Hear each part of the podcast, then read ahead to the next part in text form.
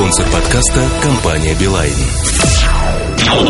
MobileReview.com Жизнь в движении Здравствуйте, это Наиль Губаев. Вы слушаете 93-й выпуск подкаста MobileReview.com. В этом номере кухня сайта, работа в разных форматах, обзор новинок, превью обзоров на сайте. В особом мнении безопасность мобильных телефонов, кто и как нас слушает – штучки Сергей Кузьмин рисует картину апокалипсиса под названием «Сентябрь. Первый месяц осени». И, наконец, в рубрике «Кухонька» о том, как начать работать журналистом. MobileReview.com Особое мнение Тема безопасности неоднократно поднималась э, в наших подкастах, да и материалах на сайте. Тема безопасности мобильных телефонов многогранна. Мы можем говорить о безопасности самих устройств для здоровья, можем говорить о том, что телефоны позволяют сохранить жизнь. Ну, это, например, вовремя сделанный звонок. Ну, так же, как и сделать другие вещи многие. Заработать деньги, поссориться с любимыми, а, обсудить вчерашний матч с друзьями. Ну, множество вещей. Но не всегда мы думаем о том, что кто-то еще может слушать наши разговоры в принципе, что такое невозможно. А там, живя в коммунальной квартире, вы подразумеваете, что за дверью может притаиться ваш сосед, который слушает то, что вы говорите. Говоря по мобильному телефону в маршрутке или в общественном месте, вы также ожидаете, что вас кто-то может услышать. Но ожидаем ли мы, что без нашего согласия кто-то может определять наши координаты, знать, где мы, что мы делаем и как мы делаем? Тема была заказана на нашем форуме в разделе подкастов. И сегодня, как вы уже догадались, мы поговорим о безопасности мобильных телефонов и информации в них, о том, что представляют из себя сегодня вот эти коробочки в применении к э, нам, нашим возможностям и тому подобным вещам. Спектр вопросов, которых, которые волнуют и могут волновать пользователя, он достаточно широк. Другое дело, что никто не задумывается, ну, никто это подавляющее большинство людей. Они подходят очень утилитарно к сотовым телефонам. Звонит и прекрасно. Собственно говоря, о чем можно говорить, если э, телефон звонит, звонит. Вот тут я путаюсь, кстати. А, я помню, что мы очень много обсуждали, звонит или звонит. И мне, к стыду своему, в пылу этих всех споров, я могу сказать совершенно четко, что споры были настолько жаркими, я забыл, как говорить правильно. Поэтому не пугайтесь, буду говорить, как говорится. Хотя, вот, помню, записывал, чтобы исправить. Но споры настолько жаркие были, что не судьба, видимо. А, что может волновать пользователя обычного среднестатистического, такого как я, например? А, что кто-то услышит мои разговоры, бизнес, там, истории и тому подобные вещи? Наверное, нет. То есть а, я такой человек, что мне скрывать нечего, а то, что я скрываю, я не доверяю телефону. Поэтому мои страшные тайны могут слушать и, в принципе, слушают периодически там, заинтересованные люди. А, давайте очертим круг, кто может прослушивать сегодня разговоры по мобильным телефонам и как это выглядит. Ну, во-первых, прослушать GSM-телефон или 3G-телефон, если хотите, в прямом эфире, то есть выхватив сигнал из эфира практически невозможно. Это возможно в тот момент, когда отключается встроенный алгоритм шифрования речи. Об этом любой телефон э, показывает таким замочком раскрытым. Как правило, на экране появляется во время разговора маленькая-маленькая иконка раскрытого замочка, либо восклицательный знак. Это означает, что ваш разговор не шифруется. Он не конфиденциальный. Очень часто во время различных публичных мероприятий, либо когда проводятся некие разыскные мероприятия, шифрование операторы отключают по просьбе соответствующих органов. Во время теракта, захвата заложников в Нурдосте отключили, так как не знали зачастую кого прослушать, перехватывали целиком весь эфир. А, террористы могли связываться с различными людьми и просто отключили на базовых станциях шифрование. Шифрование было отключено, и э, с этого момента вот все, что говорилось в эфире, специальным оборудованием можно было перехватывать. Это было достаточно легко для спецслужб сделать. Ну или для подготовленных любителей. В ряде российских городов э, шифрование почему-то некоторыми операторами не включается. Вот есть зоны имейте в виду, но в любом случае ваш телефон, ваш друг, он всегда покажет, есть шифрование или нет. В странах бывшего СССР шифрование не используется по каким-то причинам зачастую. Иногда шифрование отключается в некоторых странах в Прибалтике, это наблюдал, для определенных операторов и для определенных телефонов. А, вот могу поделиться своим опытом. Не знаю, как это осуществляется технически на почему именно для роуминговых телефонов. Но у меня была эстонская симка, у меня было несколько русских симок, а, немецкая и американская. Так вот, а, в одном и том же телефоне, который находился со мной в роуминге, русские симки всегда речь передавалась не зашифрованной, это сим-карточки Билайн были. МТС не было с собой проверить и мегафоны, к сожалению американская, германская симки зашифрованы, эстонская. Также речь передавалась зашифрованной. Никакой теории заговора я здесь не ищу. Явно, что кто-то проявляет интерес к тому, что могут там сказать, например, и записывают разговоры. Все государства балуются этим. Нет исключений никаких. Не надо думать, что государства все такие пушистые и хорошие и не прослушивают собственных граждан. Прослушивают везде. В США есть соответствующие директивы, а в России также есть подобные директивы. В США они получили толчок после событий 11 сентября. Толчок а, огромный, и сегодня фактически а, слово демократия, которое говорится, оно не подразумевает личной свободы. Хотя вот личная свобода это то, за что а, американцы борются с пеной у рта. При этом они допускают огромное ограничение этой свободы, а, не вмешательство, скажем так, прессы в личную жизнь, но для государства остается некая лазейка. И если посмотреть даже голливудские фильмы, которые очень четко отражают ситуацию вокруг этой темы, то всегда есть хорошие парни на стороне государства, которые выводят вот своих коллег очень нехороших, продажных, на чистую воду. Добро в итоге побеждает и восстанавливается частная жизнь человека, который подвергся прессингу. Но, на мой взгляд, все это немножко надумано.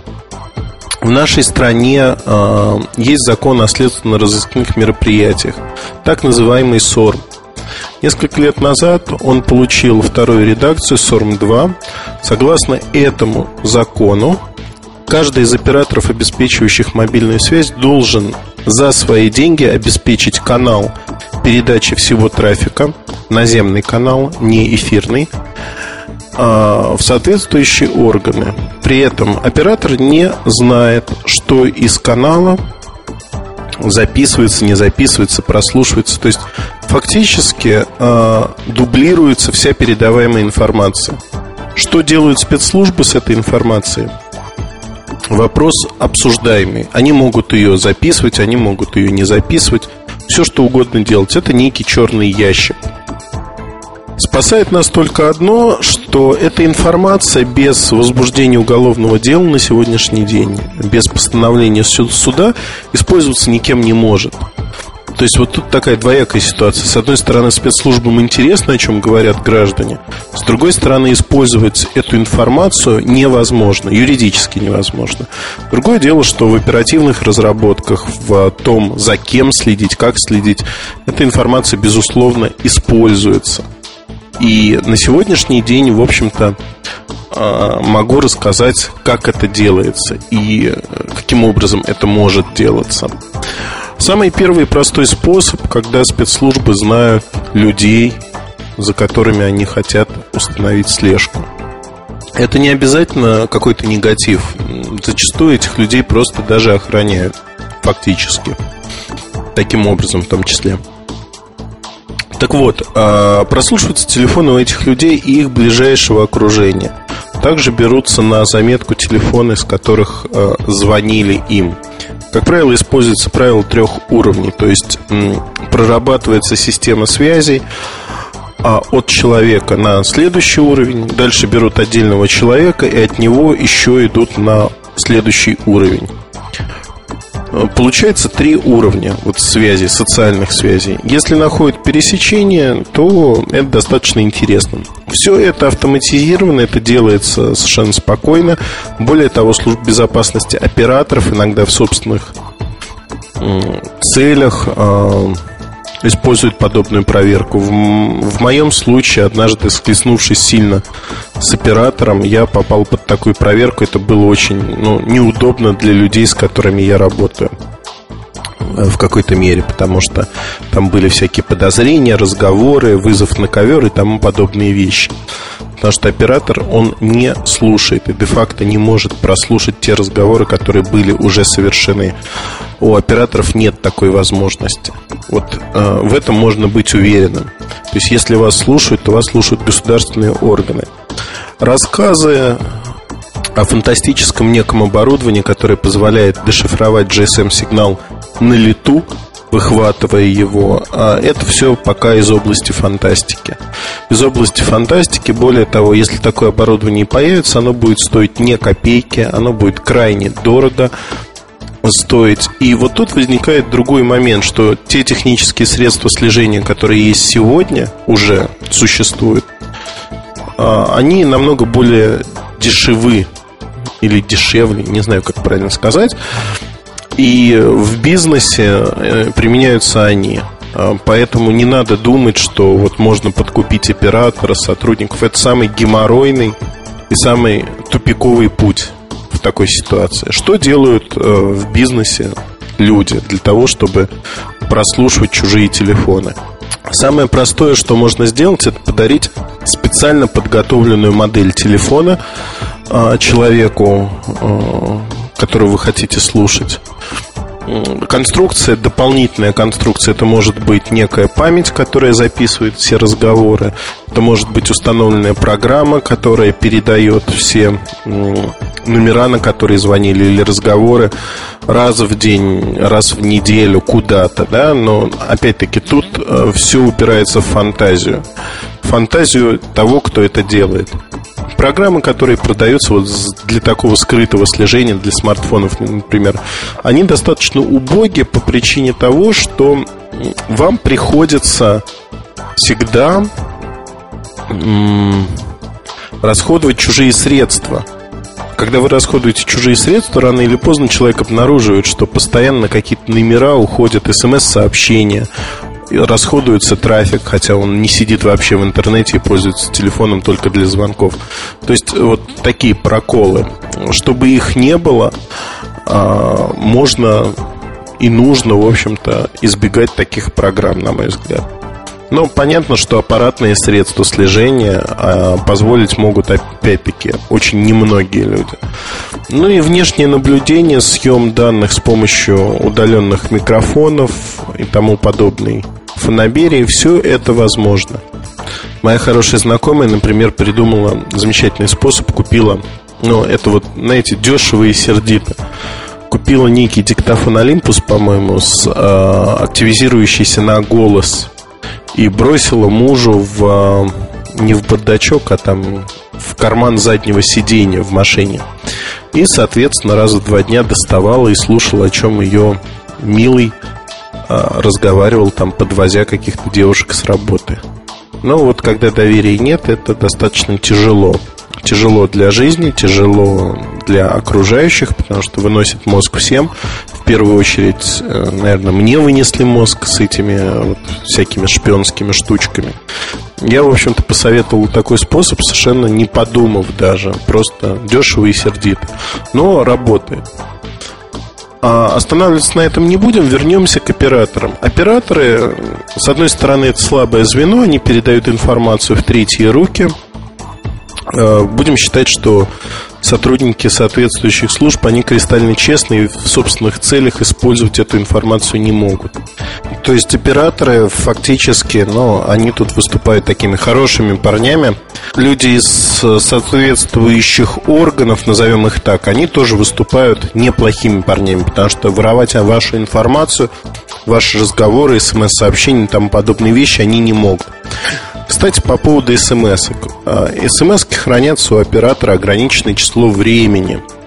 Как правило, это сами тексты сообщений, естественно. Как правило, это два месяца. Вот в это время к ним доступ действительно могут получить отдельные люди, но они хорошо запротоколированы. Если возникают такие вопросы, что кто-то приходит с смс-сообщениями, операторы очень и очень плотно проверяют эти проблемы. На моей памяти, ну, ловили 5 или 6 раз людей различных. А, ничем хорошим это для них не заканчивалось. Там где-то заминали дело, где-то нет. Но в целом вот так происходит. То есть это ну, сложный путь, чтобы за вами следили. Стоит ли преувеличивать опасность вот того, что кто-то вас слушает, кто-то за вами следит и делает тому подобные вещи? Наверное, это очень опасно для людей, которые так или иначе перешли государству дорогу. А, как можно перейти государству дорогу? Я ну, уточнять не буду, но для этого есть множество способов. Самый простой способ, наверное, использовать телефон э, и говорить э, по телефону совершенно различные кодовые фразы. Еще в Советском Союзе была система прослушивания обычных городских телефонных номеров, которые, которая реагировала на определенные слова фонемы.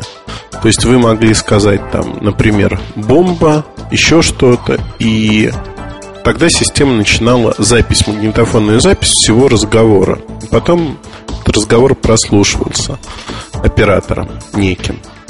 Понятно, что прослушать физически все разговоры всех людей невозможно. Ну, э, это возможно только в одном случае, если одна половина страны станет следить за другой половиной страны.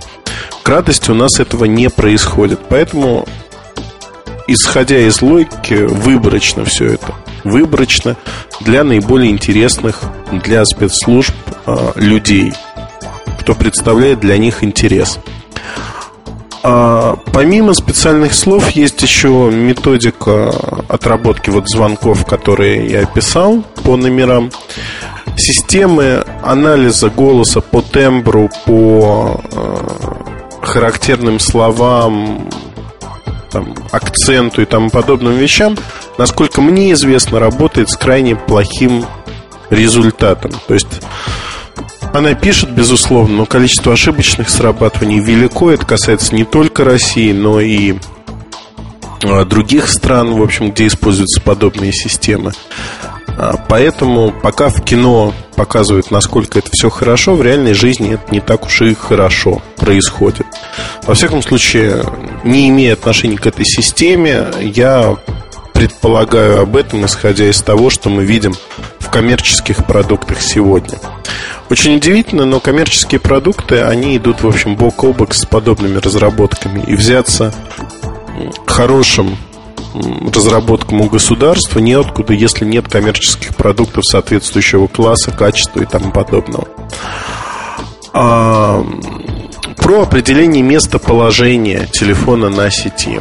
Ну, просто, да, вы привлекли внимание спецслужб каким-то образом и они знают ваш номер телефона. Ваш телефон находится с вами. Так вот, а, местоположение можно определять даже по базовым станциям, по секторам. То есть с определенной долей там, погрешности 20-50 метров можно определить, где вы. В городских условиях это даст даже там дом, подъезд. Но не более того, не скажет, где вы находитесь. Очень точно. Триангуляции можно добиться от разных базовых станций. Можно добиться более точных а, координат, там 5-6 метров. Но в России а, подобное слежение осуществляется только за людьми, которые, как правило, находятся в оперативной разработке. Следить за вами или там за вашей женой, мужем, где же они, что же они делают сейчас, никто не будет. Это слишком дорого, хлопотно, да и количество людей, которые могут этим заниматься, крайне ограничено. То есть не будет этого происходить. А, в США есть директива, и Европа идет по тому же пути 9.1.1. А, эта директива предполагает, что случае катастроф, террористических актов и тому подобных вещей любой человек, позвонивший по номеру 911, это общий номер службы спасения, аналог э, нашей службы МЧС, должен тут же получить помощь. Более того, оператор должен засечь звонок э, с мобильного телефона и определить координаты, откуда идет звонок, с точностью до 30 метров. Все операторы выполняют эту директиву, и сегодня, действительно, звоня в 911, оператор видит тут же, где вы физически находитесь. То есть откуда идет звонок. Есть способы обмануть систему, но рассказывать про них, в общем-то, не буду. Думаю, вам, как законопослушным гражданам, это не очень интересно и не очень нужно. Способы э, и примитивные, и сложные, но обмануть систему можно. Другой вопрос возникает, зачем? Зачем звонить 911 и обманывать систему? Ну, придумать можно, как в голливудских боевиках или там в «Друзьях Оушена» что-нибудь этакое, но мы придумывать не будем. Что еще хотелось бы рассказать про безопасность? А, многие соотносят определение координатной сети с функцией аппаратного GPS-приемника, который вот наиболее точный и при этом передает ваши координаты. Это не так. Но вот GPS аппаратный в телефоне, который определяет ваши координаты, он эти координаты никуда по сути не передает. А GPS уже другое дело. На неком сервере эти координаты могут обрабатываться и соотноситься с вашим номером, имей номером, номером телефона. Но, на мой взгляд, тут э, вот, считать, что за вами следят и с помощью вот такой штуки всегда будут знать, где вы находитесь. Нет, э, это глупо, потому что, объясню так, скажем, прогресс не стоит на месте, но следить подобным образом ненадежно. Действительно, если, вот повторю мысль, если вы чем-то очень сильно заинтересовали спецслужбы, то внешнее наблюдение вас возьмет в такое плотное кольцо, в том числе и ваш телефон – что, в общем-то, это будет просто дополнительная информация. Про вас будут знать все от и до, начиная с ваших привычек, заканчивая как и чем вы чистите зубы по утрам и с какой интенсивностью. То есть фактически защититься от вот такого вмешательства в частную жизнь вы не сможете. Даже будь семи пядей во лбу.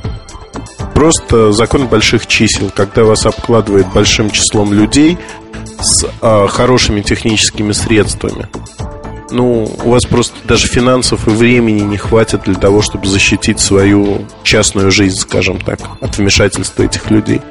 Это касается не только России, это касается практически любого государства на земном шаре. Поэтому все государства любят влезать зачастую в частную жизнь своих граждан, чтобы понять, а что там такое происходит. Ну, вообще я вам рекомендую почитать Оруэлла, Оруэлла 1984 про большого брата. Вещь хорошая. Скотный двор также рекомендую почитать. Его упоминают намного реже. Но, на мой взгляд, это, в общем, интересное чтение. И в любом случае, если вы... Ну, Оруэлл стал классикой. Если вы считаете себя образованным человеком, наверное, те опасности, которые э, Оруэлл предвидел, они становятся реальными. Не настолько реальными, что вот большой брат следит за тобой, но возможности для вторжения в частную жизнь человека, каждого, стали намного больше. Эти возможности сосредоточены в руках у государства и спецслужб сегодня. Например, милиция, она имеет меньшие возможности. Имеет, но значительно меньше. Поэтому говорить о том, что вот ребята вот за мной следят, там, ну, как правило, это паранойя. Конечно, продолжая фразу Эллисона, выживают только парано... параноики, имеет место быть вот такое событие. Но не думаю, что об этом стоит думать, заморачиваться. Вот так живите спокойно, спокойной жизнью. Как правило, игра против вас, если ее ведет государство, она идет на принципиально другом уровне и рано или поздно кто-то из вас проиграет. Скорее всего, вы, потому что у государства намного больше возможностей всяких, и финансовых, и технических, и так далее, и тому подобное. Поэтому Ну, либо надо продумывать очень-очень осторожно стратегию своего поведения, того, что вы делаете. Ну, вообще не привлекать внимание этого большого и неповоротливого монстра. О чем я еще хотел бы упомянуть, вот буквально в связи с безопасностью. Надо понимать четко, все-таки а, жизнь людей, большинства обычных людей защищена именно тем, что они не привлекают внимания не привлекают внимание ни своими действиями, ни кругом общения, ни своим поведением, ничем, ни теми фразами, которые говорят. Среднестатистический обыватель, он очень типичен. Он обсуждает типичные вещи, он говорит типичные фразы, считая себя при этом уникальным. А, обсуждает типичные тряпки, типичная девушка в типичной а, московской квартире. Вот это все серо, и действительно, когда речь идет вот о таких вещах, я помню, как один из э, людей, имевших отношение в свое время в Советском Союзе еще к системам прослушивания и вот автоматического сбора информации, он сказал такую фразу, что первое время мы очень боялись, что все люди, людей очень много, и они такие разные, и система будет не справляться с разноплановым потоком а дальше выяснилось, что происходит некое событие, все начинают про него говорить. Достаточно выкинуть, прослушать пару разговоров, выкинуть слова, которые были в стоп-листе. Ну, не стоп-листе, а там в листе, когда срабатывает запись. И все, система снова работает полноценно, у нее нет нагрузки, потому что все очень похожи и все обсуждают одно и то же. То есть общество не разрознено. Есть большие социальные группы, которые ведут себя всегда одинаково. Есть там дядя Вася, которого не волнует политика никогда.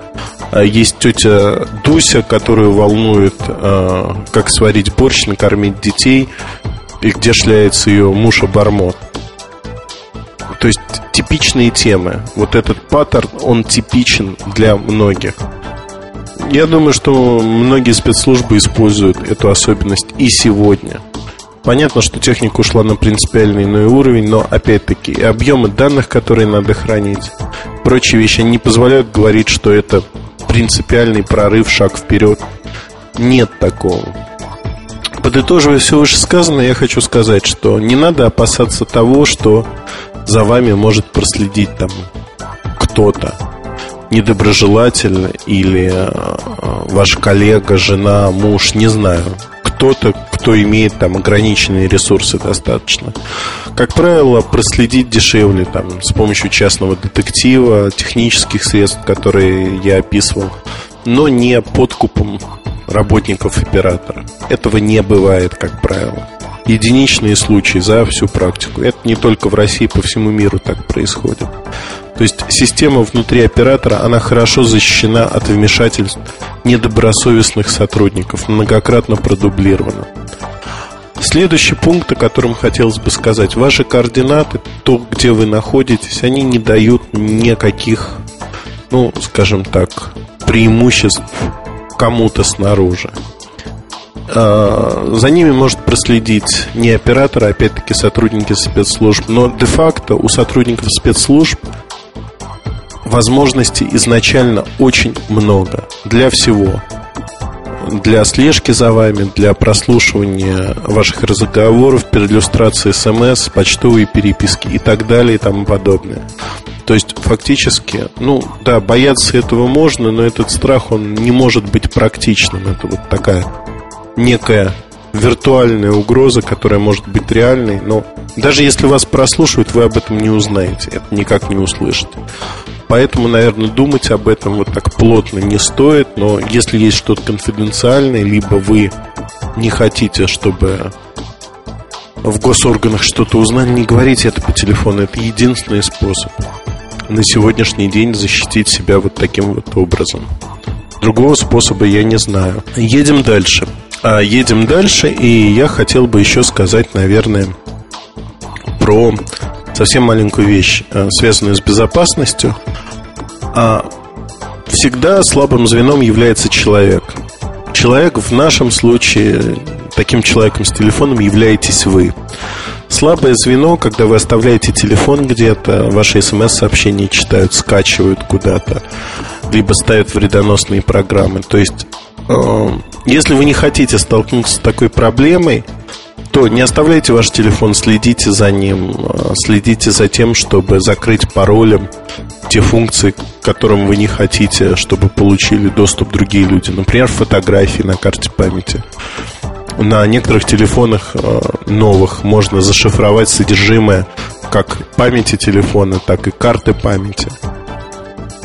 Двоякая ситуация, забудете пароль, не восстановите никогда, но тем не менее.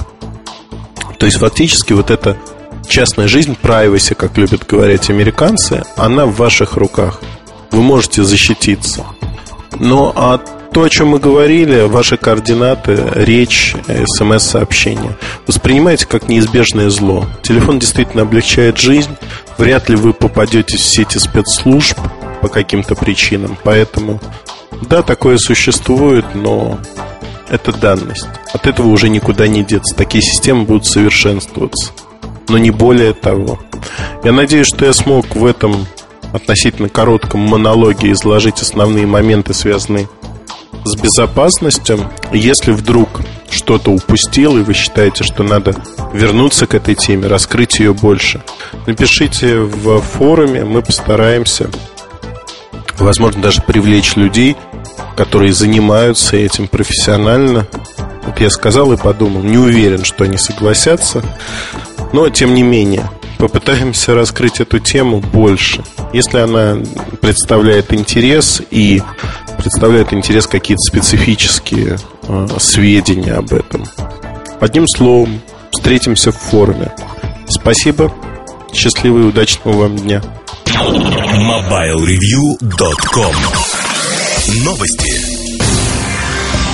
Компания Vertu готовит обновление линейки люксовых мобильных телефонов Signature. Новые аппараты будут обладать поддержкой стандартов сотовой связи третьего поколения и переработанным дизайном, а также новой для телефонов Vertu функциональностью, поддержкой беспроводных сетей Wi-Fi. Также известно, что телефон поддерживает стандарты WCDMA и GSM, оборудован OLED-дисплеем с разрешением 240 на 320 точек, отображающим до 16 миллионов цветов, и поддерживает интерфейс Bluetooth. Сроки выпуска и стоимость Vertus Signature для 3G сетей пока не уточняются.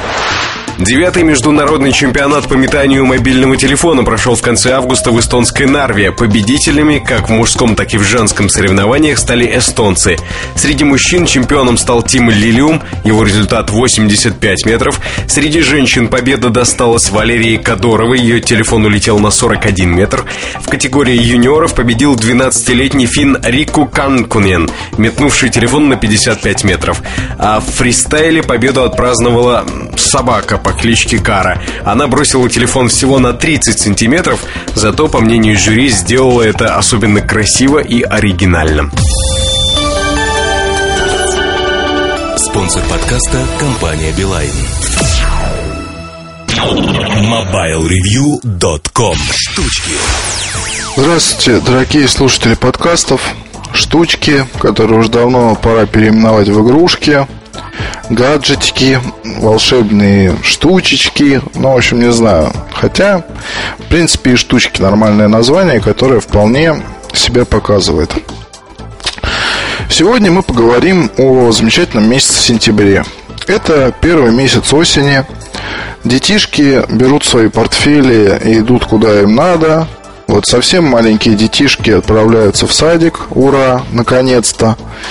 А детишки чуть побольше берут, э, что они там берут? Рюкзачки, сумочки голова, ага. И идут себе в университеты и так далее. А еще побольше ребятишки, в общем-то, вернутся из отпусков, будут в Москве страшные пробки, а, никуда нельзя будет попасть ни утром, ни вечером, и можно забыть и про такси, и про машины, и про автобусы, троллейбусы, и перемещаться исключительно на метро и пешком. В метро будет душно, потому что сентябрь будет жаркий, я думаю. Ну, пока так говорят, по крайней мере.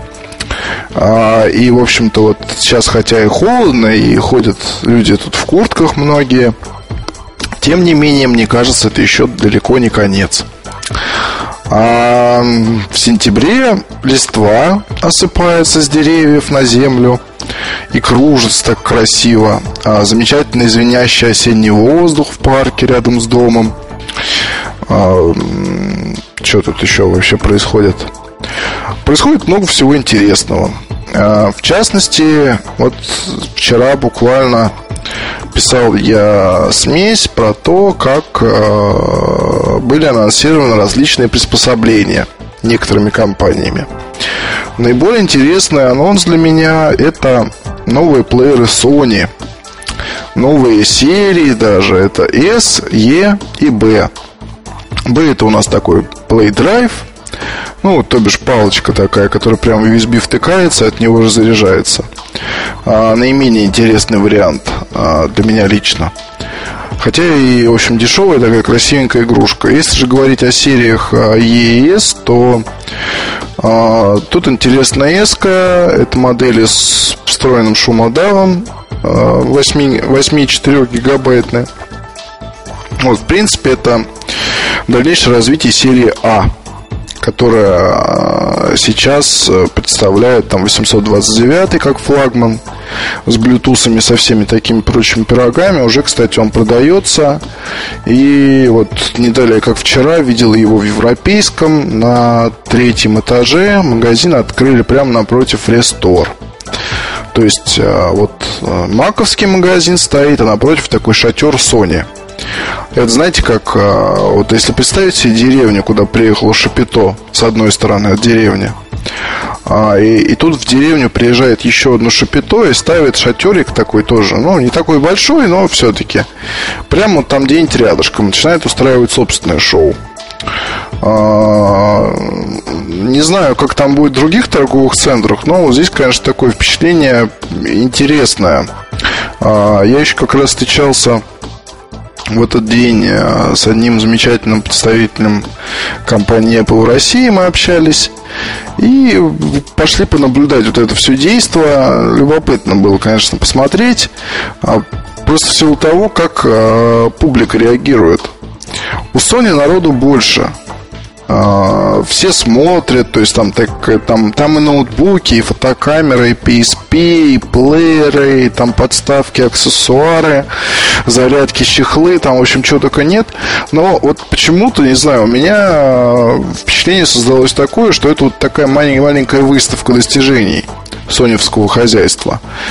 Но как-то вот не магазинно, знаете. То есть, если вот там люди в ресторан идут, там по часу выбирают чехлы, потом все-таки что-то там все покупают, вот, или просто заходят поглазеть, помацать там Air или MacBook Pro, неважно что. Вот, то у Sony тут такие парни подходят, смотрят, там так любуются. И я подошел, полюбовался, и Сергей э, подошел, полюбовался, мы полюбовались, потом пошли в рестор. Я не говорю, что там лучше, что хуже, потому что вот если о ресторе сказать, то э, уж простите, же без прононса произношу.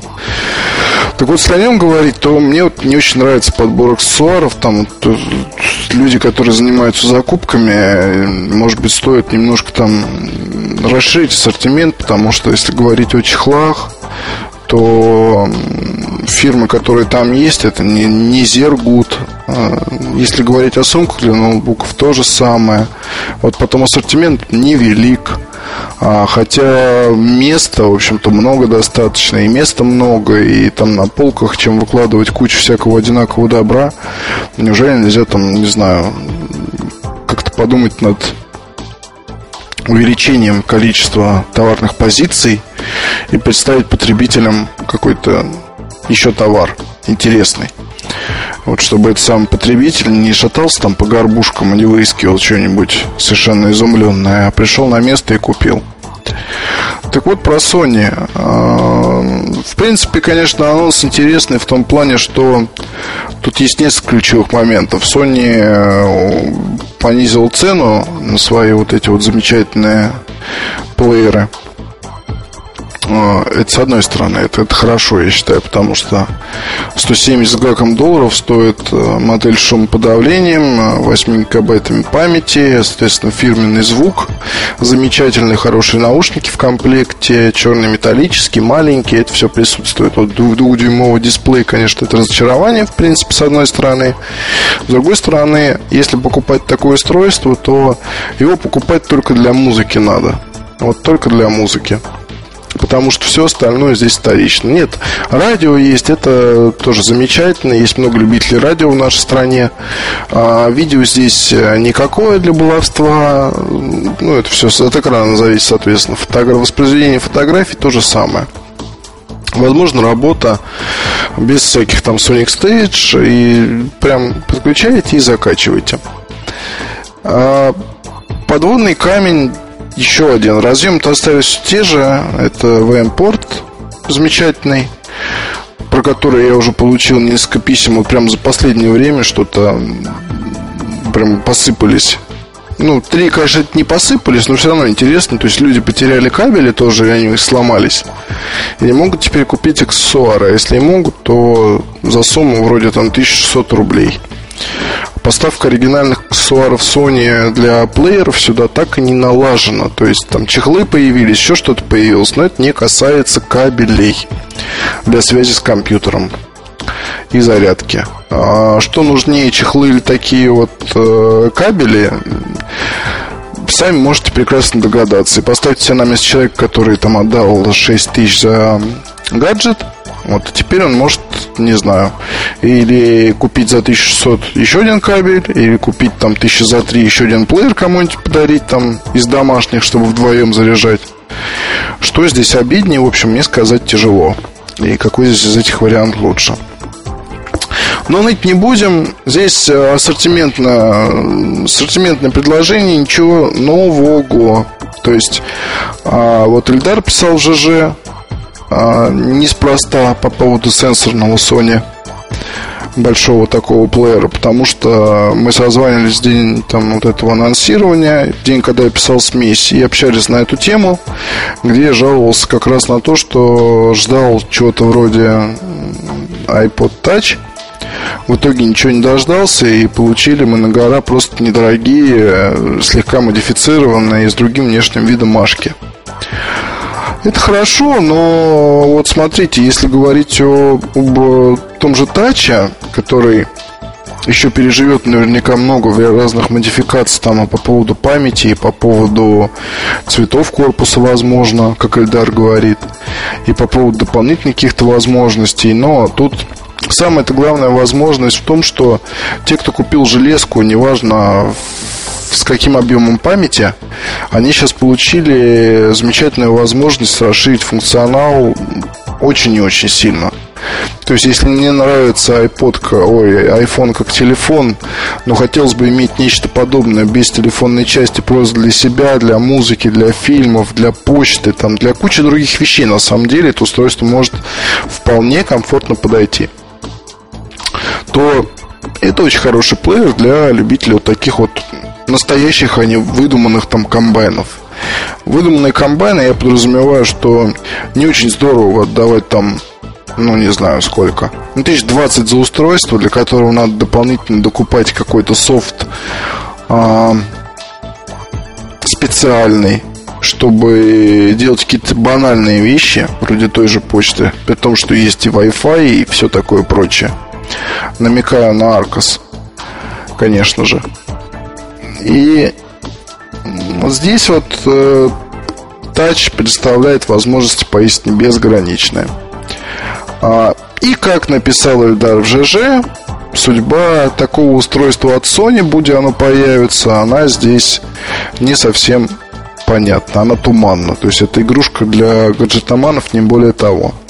С другой стороны, это, конечно, все вот плащ Ярославный мой по поводу, почему не дали игрушку от компании Sony, там, и тра-та-та, и бла-бла-бла. Это все бред, потому что у Sony здесь есть несколько других направлений, которые вот эту вот самую нишу узкую, они перекрывают.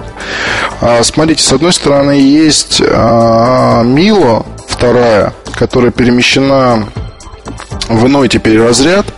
Ну, по крайней мере, в магазине штатовском она там по-иному теперь называется и позиционирует что-то вроде там персонального помощника электронного или что-то такого, я не помню сейчас точно, а, но перемещена. Потому что это тоже гаджетина достаточно любопытная, который хочется вот все мне потрогать, поиграть. Э, уже пытался ее два раза заказывать, какая-то злая судьба, все вот не выходит никак, как было с iPhone. В свое время. Но, в общем, я ее добуду, я вам расскажу еще подробнее про возможности Мила 2, но она, в принципе, тоже позволяет работать с почтой, и с, с пейджерами интернетовскими, там, смотреть фильмы, слушать музыку, неплохой экранчик у нее. А, устройство достаточно интересное, про него писал в одной из смесей. Можете поискать, посмотреть, там вот все прям подробно, и про первую милую, и про вторую, и про перспективы и так далее. Может быть, стоит обновить как-нибудь эту статью. Ну, так вот, с одной стороны Мила 2, с другой стороны PSP, которая, собственно, и обладает всеми возможностями, по сути, Мило. Потому что при помощи стороннего софта в принципе, можно там, ну, есть Skype, есть там куча других вещей. Единственное, конечно, неудобный ввод, который не будет решаться, я думаю, при помощи сторонних аксессуаров каких-либо. И вполне возможно, что Sony вот именно и хочет Милу и PSP развивать там как две какие-то пересекающиеся, но не идентичные ветви, потому что на Милу нельзя играть, на PSP некомфортно работать с текстом. То есть э, в, интернет, в интернет-пейджерах особо не пообщаешься и браузингом не позанимаешься. А, плюс есть плеер Walkman.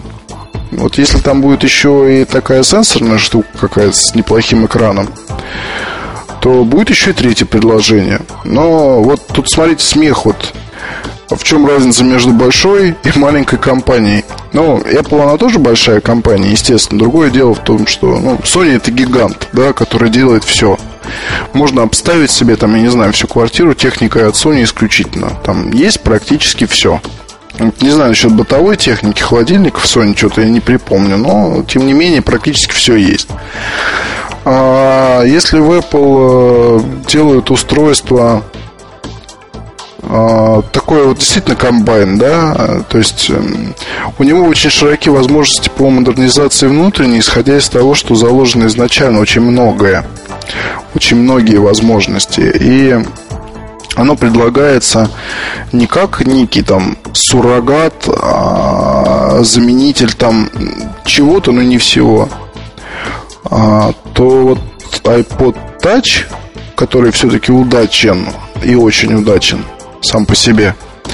Он как раз предназначен для того, чтобы слегка подубить и всякие там PMP, и всякие вот эти вот электронные персональные устройства для общения, а, и вообще все, что в эту нишу может быть, может влезть. Там, кроме, может быть, фотоальбомов электрических.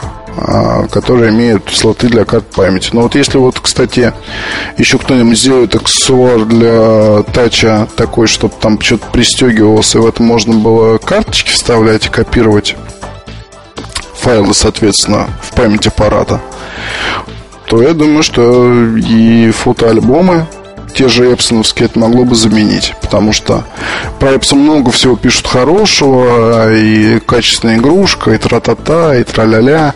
Да, у него неплохой дисплей, у него есть там свои возможности, но вес и размер, они критичны могут быть в некоторых ситуациях.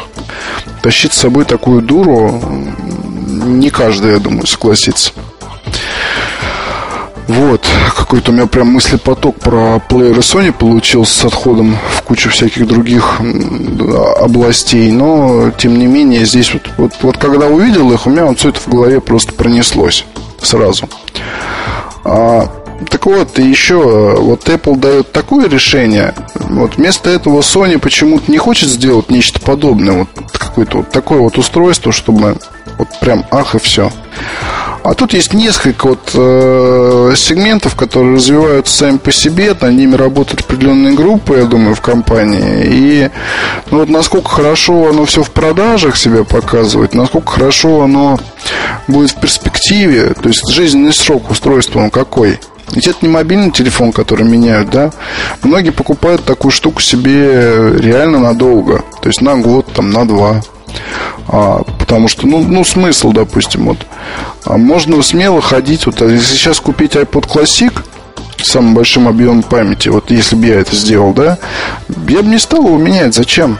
Пусть вот он будет, пусть у него будет там, я в него буду загружать свое самое любимое, самое ценное, пусть оно там остается, я буду слушать И мне его на 2-3 года хватит слишком.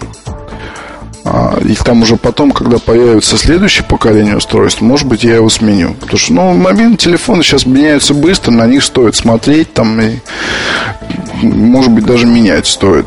Для тех, у кого есть деньги, есть желание. Вот это хобби такое. Но с плеерами все. Тут как и с цифровыми фотокамерами. Это гонка.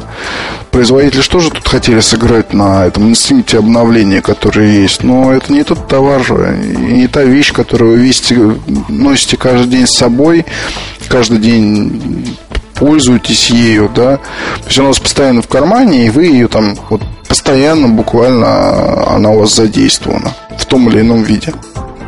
Потому что даже если человек по телефону не звонит, то он достает, что-то с ним делает. Часто бывает так. Вот с цифровой фотокамерой так никто делать не будет. С плеером тоже. Наушники вставил, включил, поехал. Больше ничего не надо. Утрированно говорю, но я думаю, что вы можете со мной согласиться или нет. Ну, не знаю, вот такой вот у меня образ почему-то.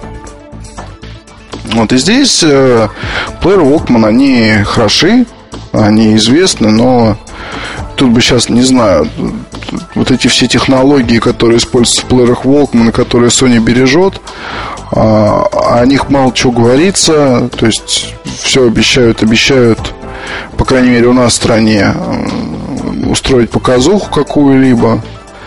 Ну, знаете, не было ни презентации, не было ни разъяснений никаких э, маркетинговых материалов, точнее, я не видел про то, что... Потому что у плееров Sony есть одна особенность – она же главная особенность. Потому что все остальное, оно, это можно найти в куче других моделей. Качество звука, которое, я думаю, что лучшее на рынке. Качество звука плееров Sony, оно, да, там есть, конечно, ряд компаний, которые выпускают модельки где-то рядом, которые стоят либо имеют несколько иное звучание. Но для меня плееры Sony это лучшее, что есть на рынке. Другое дело, что я не хочу пользоваться двумя устройствами сразу.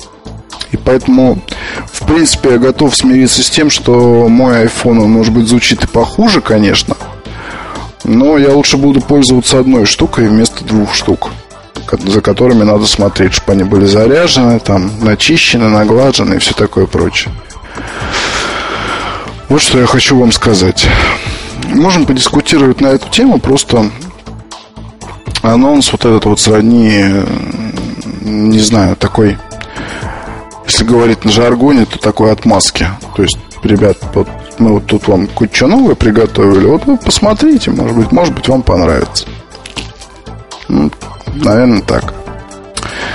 Об остальных вещах, которые также были представлены, ну, не знаю, ничего особо не зацепило, кроме тонкого телевизора от Sony. Опять нетабуки, опять э, ноутбуки, опять там еще куча всяких. Ну, я про IFA говорю, то есть много чего там было представлено, но, на мой взгляд, ну, как-то все вот это такое в вялотекущем режиме. Вот не знаю почему. Очень хочется надеяться, что для компаний это не последние анонсы в этом году. И мы еще увидим всякого любопытного достаточно много.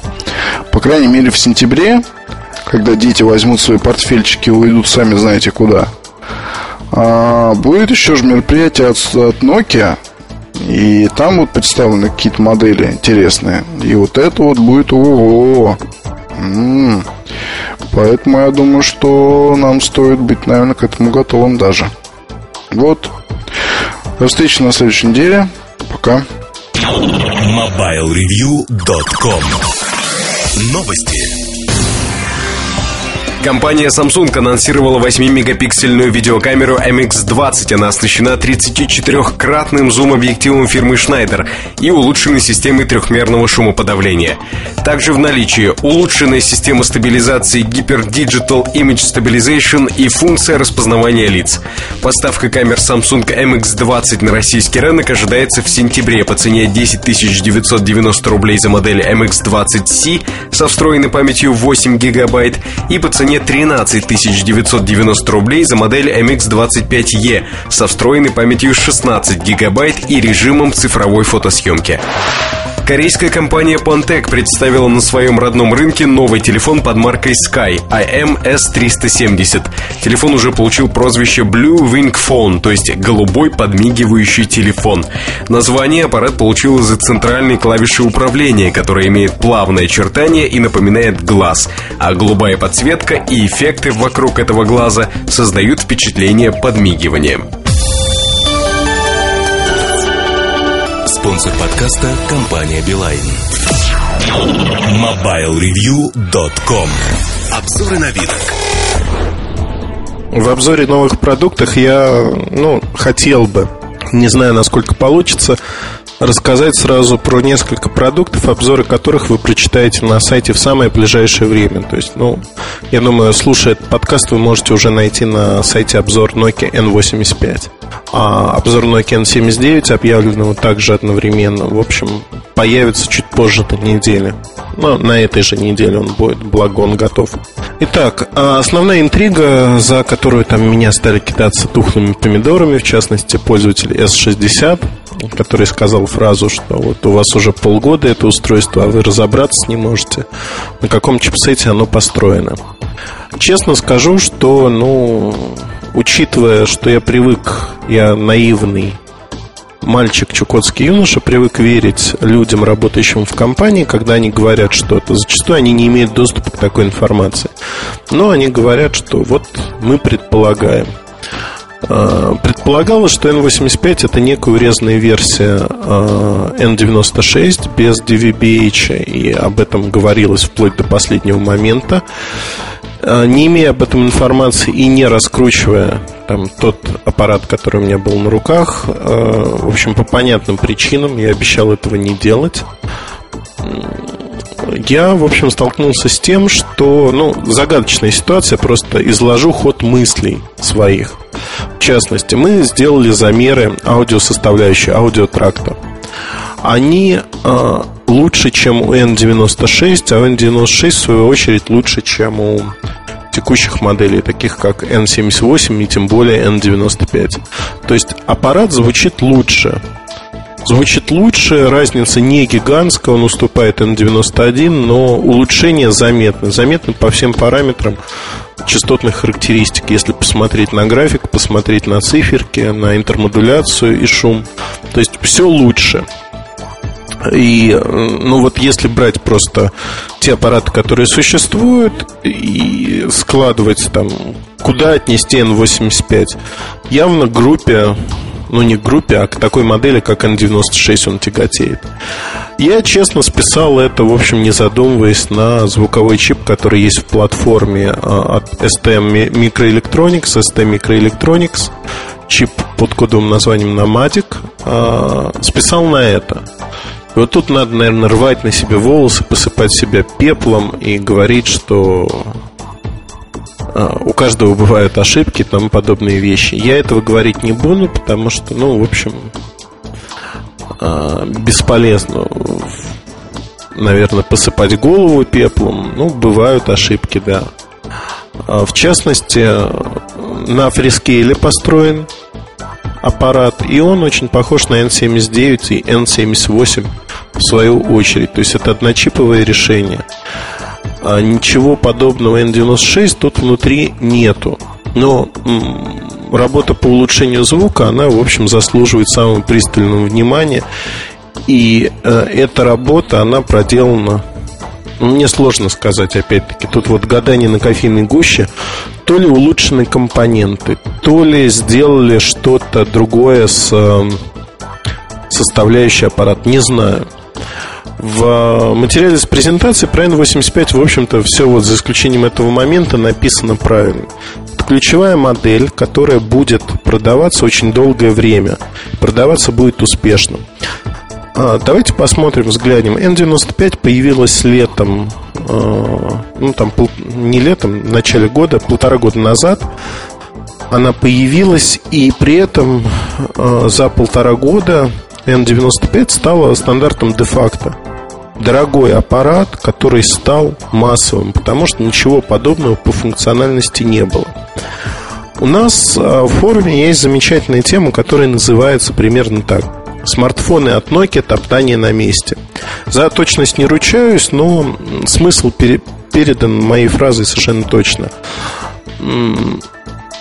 О чем эта тема? О том, что вот выходят новые смартфоны, все они на одинаковой платформе, ничего нового. Как же нам это надоело и обрыдло.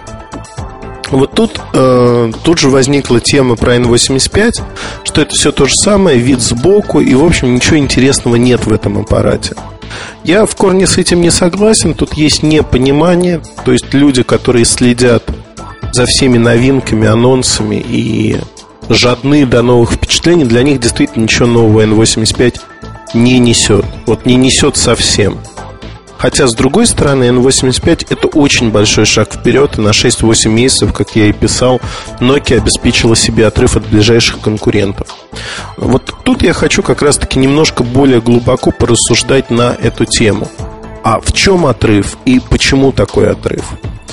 Ну, первая неприятная новость, известие. В Европе этот аппарат будет стоить 450 евро. 450 евро в наших реалиях превратится во все 520-530 евро, что в свою очередь означает стоимость на уровне 18-20 тысяч рублей. Ну, 18 тысяч после спада первых продаж, когда рынок чуть-чуть насытится. Это ноябрь-декабрь. Уже сейчас, сегодня за Nokia N95 оригинальную просят, собственно, меньше денег. Это 16-17 тысяч рублей за абсолютно новый аппарат, который, казалось бы, в общем-то, Э, обеспечивает э, все то же самое. Такая же камера со светодиодной вспышкой, также наличие GPS, экранчик там некий есть. Ну, вот, казалось бы, все то же самое. И дешевле. Действительно, оба аппарата будут существовать вместе, но Nokia N95 постепенно с рынка уходит – уходят. Э, не буду вдаваться в подробности, но э, Tiamap, который используется в Nokia N95, он несколько дороже фрискейла. Но при этом и то, и другое решение обеспечивает сравнимую производительность. То есть для пользователя в меню, в других случаях, там, загрузка приложений, их работоспособность, разница не будет заметна. То есть эта разница, она для конечного потребителя не важна, не так важна. Что может быть важно для потребителя? Ну, в первую очередь, наверное, важна камера. Она одна из лучших, если мы говорим про 5-мегапиксельные камеры, уступает, там, субъективно уступает камере э, в Motorola ZN5 Motozyne, э, но это очень неплохое качество. То есть это камера, которая стала стандартом за эти годы. Понятно, что выходят 8-мегапиксельные решения. Даже там в октябре появится Sony Ericsson C905 с 8-мегапиксельной камерой, которая частично выигрывает за счет разрешения у камеры э, Nokia N85 и N95. Но это вот двоякая ситуация, потому что C905 это обычный аппарат. Обычный аппарат с рядом ограничений, платформой А200, чуть отполированный, улучшенный. А N85 это смартфон. Смартфон за сравнимые деньги, который выигрывает во всем. И если вы не фанат фотографии, то N85, а, в общем-то, рвет как тузик грелку а, всех ближайших конкурентов по всем параметрам. По фотографии для семейного фотоальбома ту камеру, которая предлагает это решение, более чем достаточно. Это очень неплохая камера, хорошая камера. Отсутствие ксеноновой вспышки не минус, на мой взгляд. Во многих ситуациях это плюс. К ксенону я отношусь с таким сомнением, скажем так. Ну, первое, о чем хотелось бы вспомнить, ценовые сегменты. На момент выхода Nokia N95 стоила ровно на 100 евро больше. 550-600 евро средняя цена, без контракта, без субсидий, без налогов. А, то, э, за сколько продавали этот аппарат в Европе.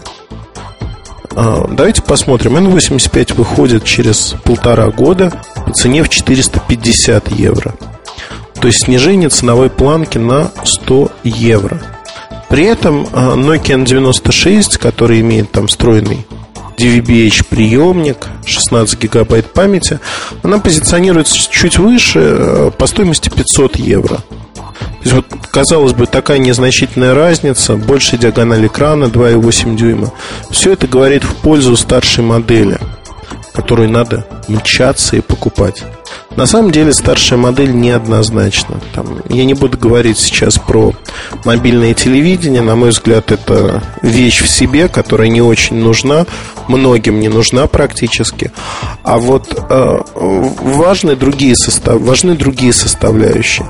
Одной из этих составляющих становится то, что э, используемая операционная система, платформа э, третьего издания, с 63-го издания, фичепак 2 вот это важно для многих. То есть доработка программного обеспечения, более интересные функции.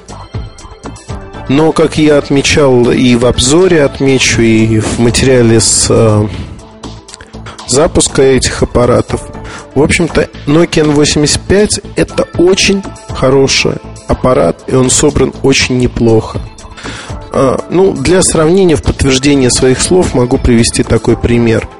А задняя крышка пластиковая, тонкий пластик, очень который вот кажется, что будет скрипеть. Не скрипит, ну, если очень сильно сжать, со всей дури скрипеть будет любой пластик. Даже металлические телефоны, сжатые со всей дури, могут поскрипывать. Тут же это пластик похож на тот, который используется в Nokia N82. Лакированный пластик с неким узорчиком. Сменные панели а, как в 79-й модели, они изначально не входят, но можно менять что-то. Вот тут э, что сказать еще? Могу сказать одно, что интересно выглядит, интересно выглядит аппарат. Такое ощущение сверхдешевизны нет. А мне не совсем нравится блок функциональных клавиш, как они нажимаются. Но при этом, на мой взгляд, все вполне терпимо. Привыкаешь ко всему.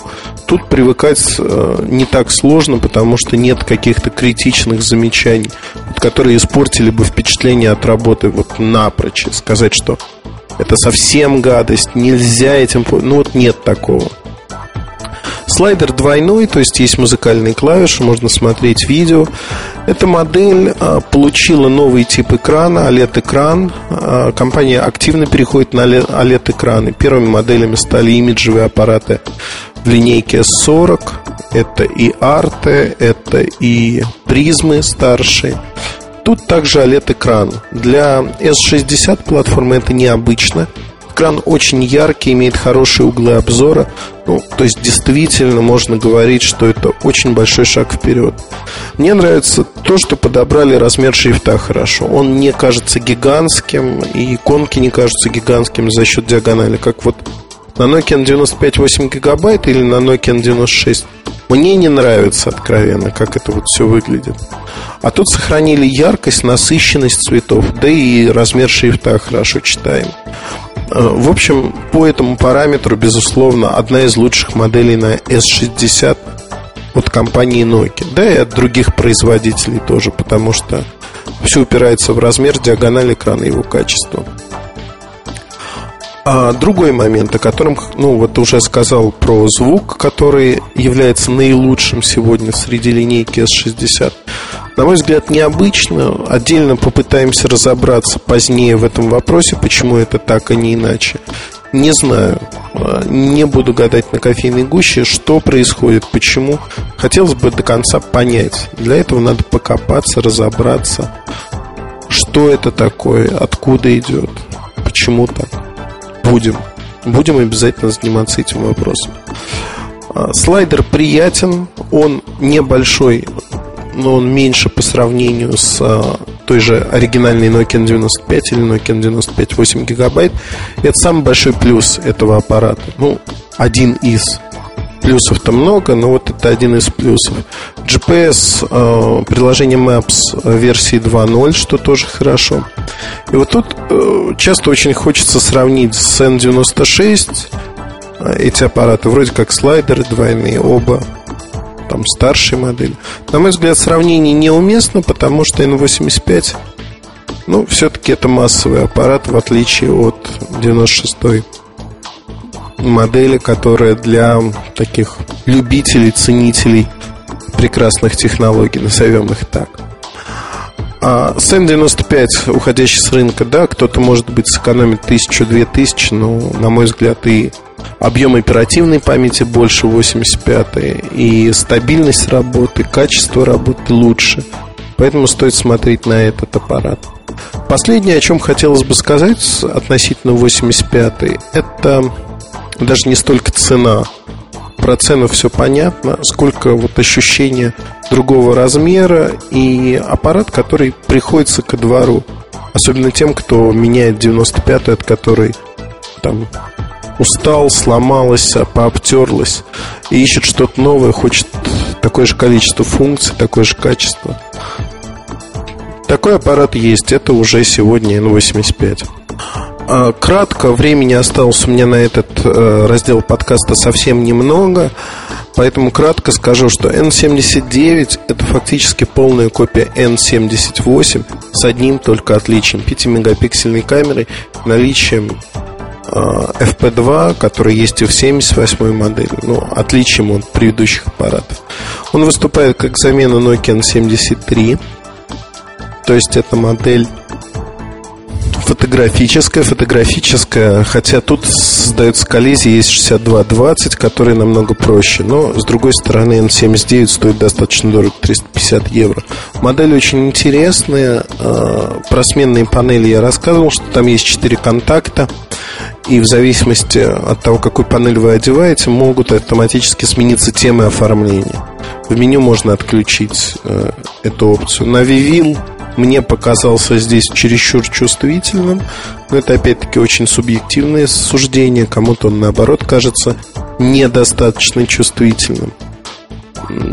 Аппарат интересный. Один из сильнейших аппаратов на рынке от Nokia, который дополняет ту линейку, которая существует. И сегодня могу с уверенностью утверждать, что Nokia N85 становится новым флагманом компании, и она сохранит это значение около года. То есть этот аппарат станет востребован, станет востребован, он будет продаваться неплохо. Несмотря на то, что кому-то не нравится, что нет вот там сонма а, огромного числа новых функций, которые бьют по глазам, ушам и заставляют кричать «Вау, это круто, это интересно, это хорошо». Вот я рассказал кратко про два продукта. Подробнее из обзора вы можете все узнать из материалов на сайте. Пока же я прощаюсь до следующей недели, если вы слушаете только этот подкаст. Если нет, то заходите прослушать и другие части выпуска. Я думаю, это будет интересно. Спасибо и удачи. MobileReview.com Новости. Компания Adobe сообщила, что бета-версия сервиса Photoshop.com Mobile будет выпущена в сентябре. Мобильный интернет Photoshop сначала будет доступен для устройств под управлением операционной системы Windows Mobile. Он предназначен не для редактирования фотографий, а для загрузки их с коммуникатора или смартфона на онлайн-сервис photoshop.com. Бесплатно предоставляются до 5 гигабайт пространства на сервере для хранения снимков. Как сообщает компания Adobe, бесплатно загрузить бета-версию Photoshop.com Nokia.com Mobile для Windows Mobile можно будет в сентябре. Компания Nokia представила новый телефон из N-Series модель N79, выполненная в форм-факторе классического моноблока. Аппарат отличает приятный дизайн и высокая функциональность, поддержка навигационных сервисов, высокоскоростной передачи данных и беспроводных сетей. Кроме того, N79 имеет музыкальный плеер, FM-передатчик, множество предустановленных N-Gage игр, а также 5-мегапиксельную камеру с оптикой Carl Zeiss. Новинка появится в продаже в октябре по рекомендованной цене цене около 350 евро. Спонсор подкаста – компания «Билайн». MobileReview.com Кухня сайта Добрый день, дорогие слушатели подкастов. В сегодняшней кухоньке мне хотелось бы с вами поговорить о том, а, как, собственно, журналисты попадают работать в то или иное место, как они к нему приходят, каковы пути дорожки, да. Пора уже, в общем, делать эту кухоньку, наверное, еще одной частью университета Mobile Review, которая у нас все так же идет. Поступают, правда, жалобы, что заданий мало, но что-то, ребят, э, сами поймите, времени у нас порой не хватает катастрофически, поэтому приходится часть там какого-то материала выдавать в подкастах. Вот так вот я тоже Воленс Ноленс напросился быть одним из тех, кто участвует в университете Mobile Review. Хотя, в принципе, я в нем и так участвую, учитывая работу с нашими внештатными авторами.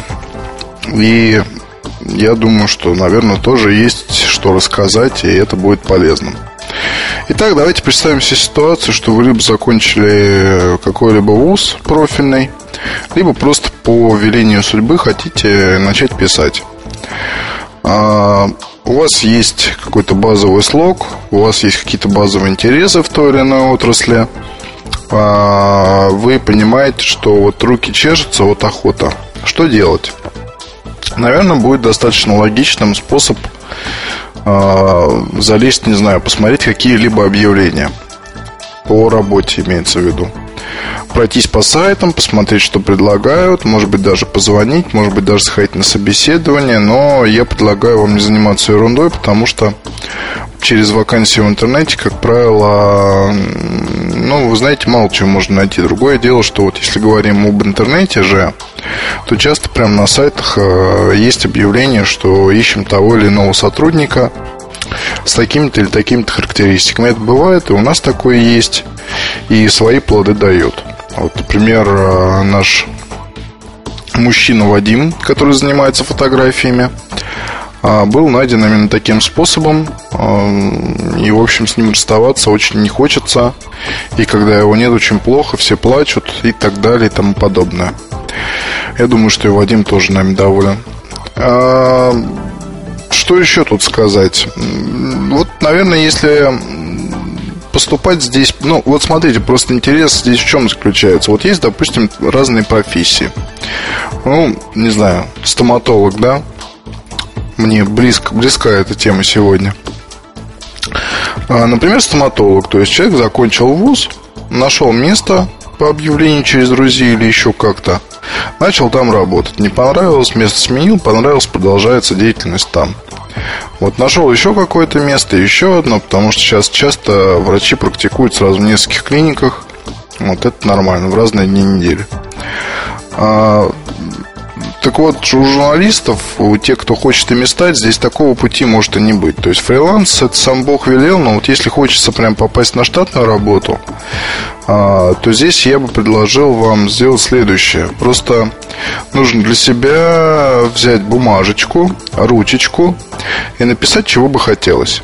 Начиная с денег, в первую очередь. А давайте себе представим ситуацию, что молодой журналист, у которого есть несколько публикаций где-либо в, прессе, небольшое количество опыта и э, там большое желание работать. А сколько можно получать денег в такой ситуации? Я думаю, что если брать Москву, то, наверное, можно ну, порядка 500 долларов зарабатывать вне штатом. Допустим, будете писать, э, не знаю, какие-нибудь, ну, что даже сказать, не знаю, какие-нибудь новости или еще что-нибудь тут в этом вот роде.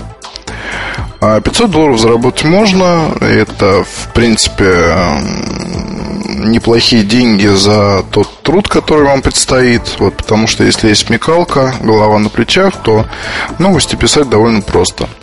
А другое дело, что хочется расти, и Тут понятно, что никаких границ по финансам не существует, особенно учитывая тот факт, что сейчас журналисты в редакциях, редактора, они порой совмещают в себе сразу же несколько людей, да, иногда там они занимаются еще и рекламой, иногда они занимаются какими-то проектами, иногда они занимаются там еще бог знает чем. И поэтому здесь действительно горизонт, если говорить о деньгах, это довольно большие суммы, которые можно в месяц получать. А, вот задавали мне вопрос, я в одной из миссий писал, там, не стыдно ли вам там вот, заниматься тем, чем вы занимаетесь, ведь надо быть нефтяником или еще кем-то. Ну, я бы сказал, что делаю то, что мне нравится, получаю, на мой взгляд, адекватно, и естественно, хочу расти и не вижу здесь никаких вот планок, да, которые можно самому себе поставить. Тут еще все просто зависит от вас. Если э, как бы у вас в жизни такая ситуация, что хочется власти денег и всего такого прочего, это, наверное, хочется в той или иной степени каждому, но пути достижения цели, они могут быть разными. А, миллионы, миллиарды ситуаций, в которых живут люди, и поэтому здесь никаких рецептов быть не может. Советов быть не может. И вообще ничего быть не может. Это вот просто отношение человека и работы, человека и денег, это вещь настолько же интимная, как э, то, что происходит в спальне. Просто в это лезть не очень хорошо. Вопрос, сколько ты зарабатываешь и как ты зарабатываешь, ну, не знаю, мне как-то если человек у меня вообще не знаком, то я его в жизни не задам, и как-то не особо это все мне интересно. Честно говоря, потому что лучше уж смотреть на себя и заниматься собой. Так вот, ну, журналистика, печатная интернет-журналистика. Здесь, конечно, тоже есть очень много а, таких вот мифов по поводу большого количества денег, огромных гонораров, там, пачек от компаний – конвертов от компаний, которые дают там за то или иное действие. Все это хорошо, все это правильно, все это, наверное, там бывает, но если говорить о действительно больших суммах, то это, наверное, работа в многотиражных э, изданиях э, на позициях руководящих и, соответственно, там, да, там можно получать какую-то серьезную сумму. Не буду говорить сколько, но, скажем так, достаточно, чтобы купить там себе какой-нибудь автомобиль зарплатки вроде Ford Focus или там еще чего-нибудь. Ну и даже там, и даже круче, и даже больше. Это я так вот просто сказал, чтобы вы немножко понимали, к чему тут можно прийти в итоге. А если говорить о людях, которые вот, собственно, опера, да, своеобразные такие, опера от журналистики, которые пишут, роют, копают, там, прочее, чьи имена еще неизвестны широкой публике и на которых еще пока не ходят, вот, то здесь ситуация может быть иной, но, тем не менее, можно зарабатывать. Конечно, на отшибе остаются у нас наши молодые авторы, потому что а, многие просто вот так же по вакансии ищут себе какое-то место и прозябают там. Вместо того, чтобы банально расписывая свой такой своеобразный бизнес-план и заложить туда требуемое количество денег, которые хотелось бы получать. То есть какая-то сумма, да, которая вот нужна вам и которую вы хотели бы иметь. Потом место, его тоже надо выбрать. Место стоит выбирать. А не надо бояться того, что вот если вы позвоните в редакцию, предложите себя, вас пошлют или вам что-нибудь плохое скажут, этого не будет. А в редакциях голод на сотрудников, он а, огромен. Голод на, автор, на авторов, голод на внештатников и так далее. А единственное, что надо понимать, вот если вы, допустим, обращаетесь э, в ежемесячный журнал, и вам говорят, окей, приходи к нам, вот тебе задание, надо написать там такую статью. Вот плюс а, вы предлагаете что-то свое, вам говорят, да, хорошо, нам вот это нравится, давайте мы это возьмем, вы это сделаете. Вы все это делаете, приносите, потом видите, что в следующем номере не выходит, в следующем номере не выходит, и в следующем номере не выходит, и потом через один номер наконец статья появляется, а плюс появляется через еще пару месяцев еще одна статья, и свои гонорары вы забираете более чем через полгода, и вам скучно и грустно, потому что вы рассчитывали на здесь сейчас.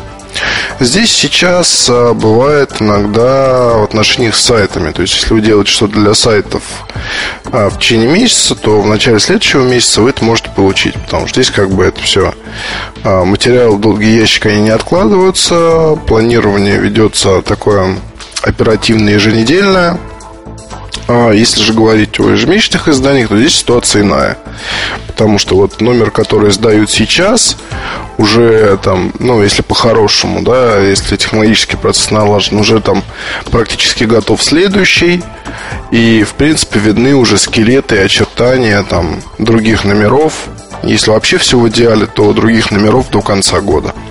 Какие-то ключевые материалы и там другие вот эти вот косточки, на которые уже потом ляжет все самое вкусное мясо. А И поэтому как здесь можно делать, да, вот если вы идете работать в журнал, в штат, ну, вернее, не в штат, а...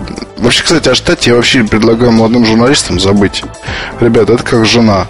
Вы лучше походите, попробуйте разного, а потом уже для себя определите, хотите вы вообще в штате работать или не хотите. Потому что, в принципе, фрилансеры могут зарабатывать тоже очень-очень неплохо. Потому что а, это все кажется, что ну вот что же я буду ходить писать статьи.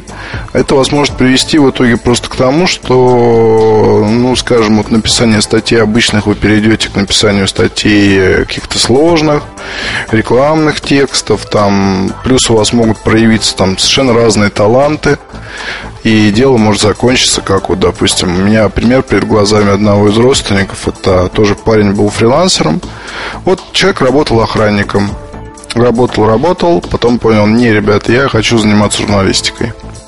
Стал писать, а, в итоге закончил э, человеком, который, собственно, был одним из таких серьезных журналистов работал в очень серьезных изданиях, зарабатывал себе на хлеб крайне неплохо и мог уже диктовать там в итоге свои условия. Он занимался аналитикой всякой такой интересный. А, и в итоге ушел на телек и прекрасно чувствует себя там, шоуменствует, радуется жизни, его все прет и как бы просто вот на своей волне.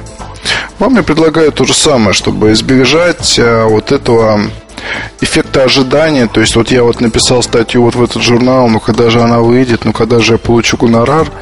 Не надо ждать от жизни каких-то милостей, их не будет. Вы сами себе должны создавать свое имя, свой имидж, а, сами должны приобретать свой опыт. Что это значит? Пишите в несколько изданий. А, работайте с несколькими изданиями. Работайте с изданиями с печатными, работайте с интернет-проектами. Лезьте еще куда-либо, там, ищите лазейки. Помните, вас никогда не пошлют.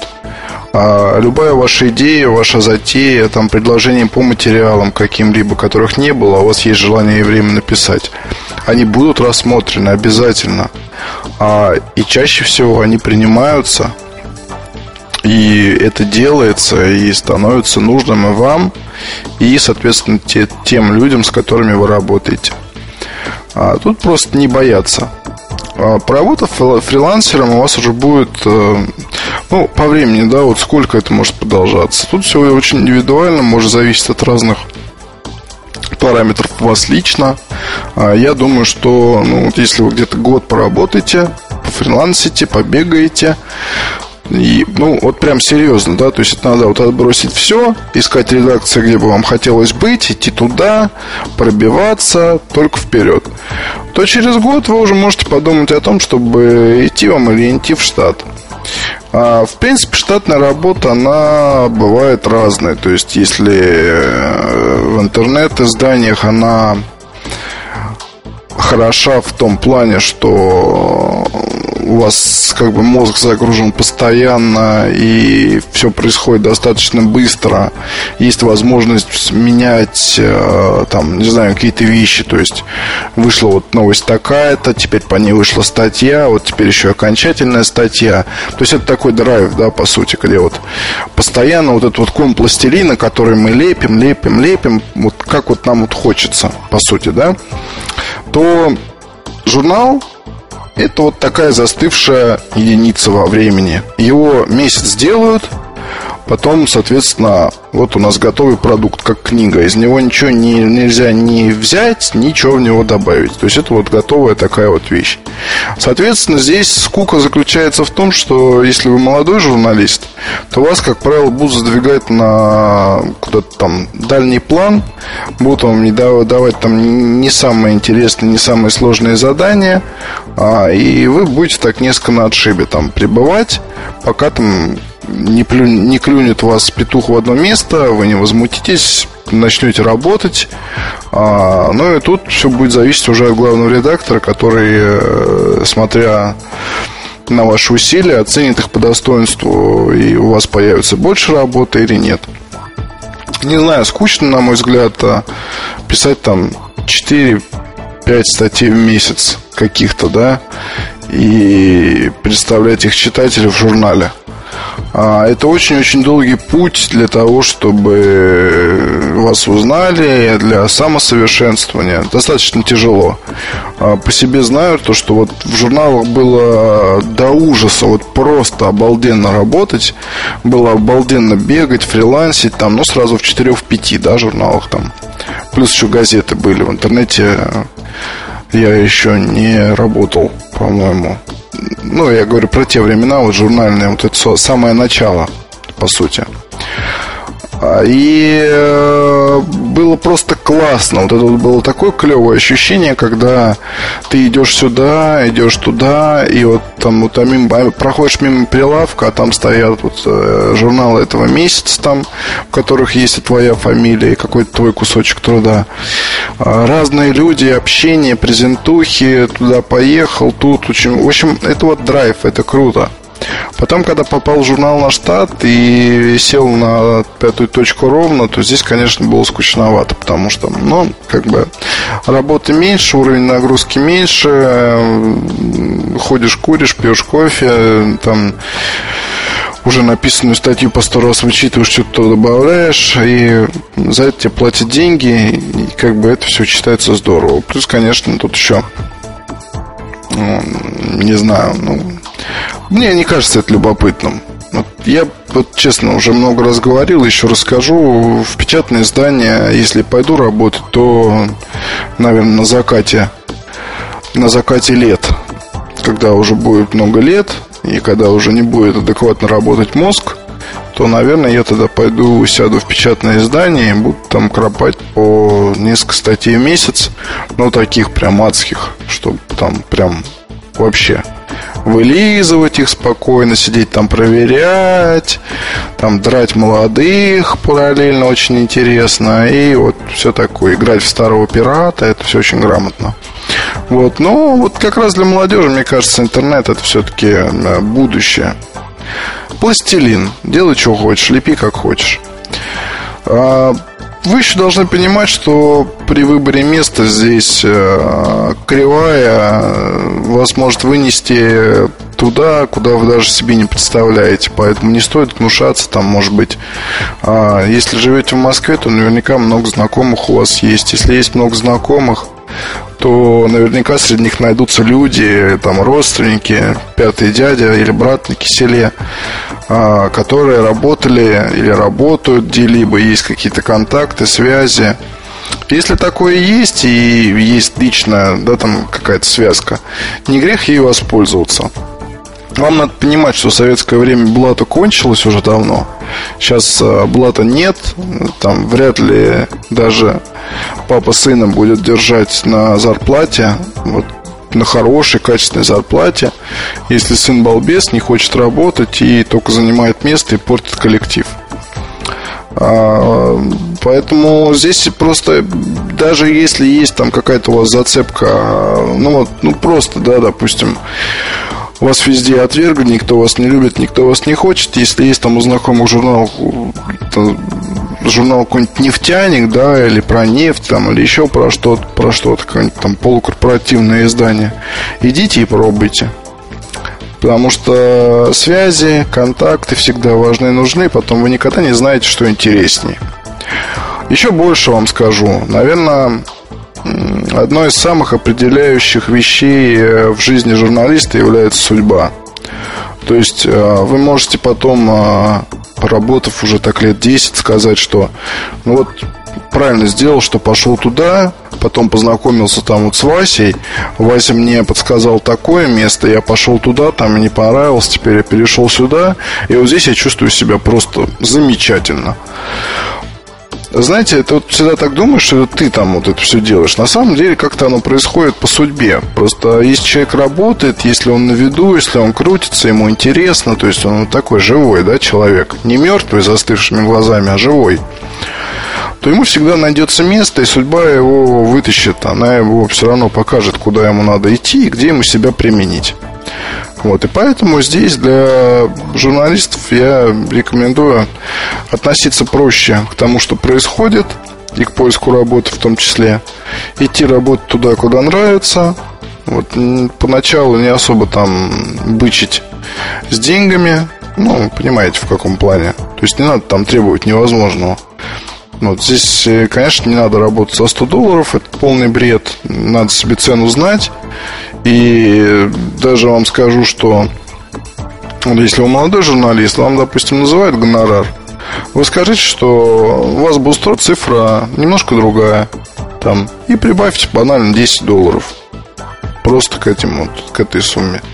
Или 5, не знаю. Ну, просто вот так вот. Маленькая победа, это приятно. Потому что вы все равно вы должны ценить себя больше. Вот, любите себя, пишите хорошие статьи, и будет у вас все очень круто.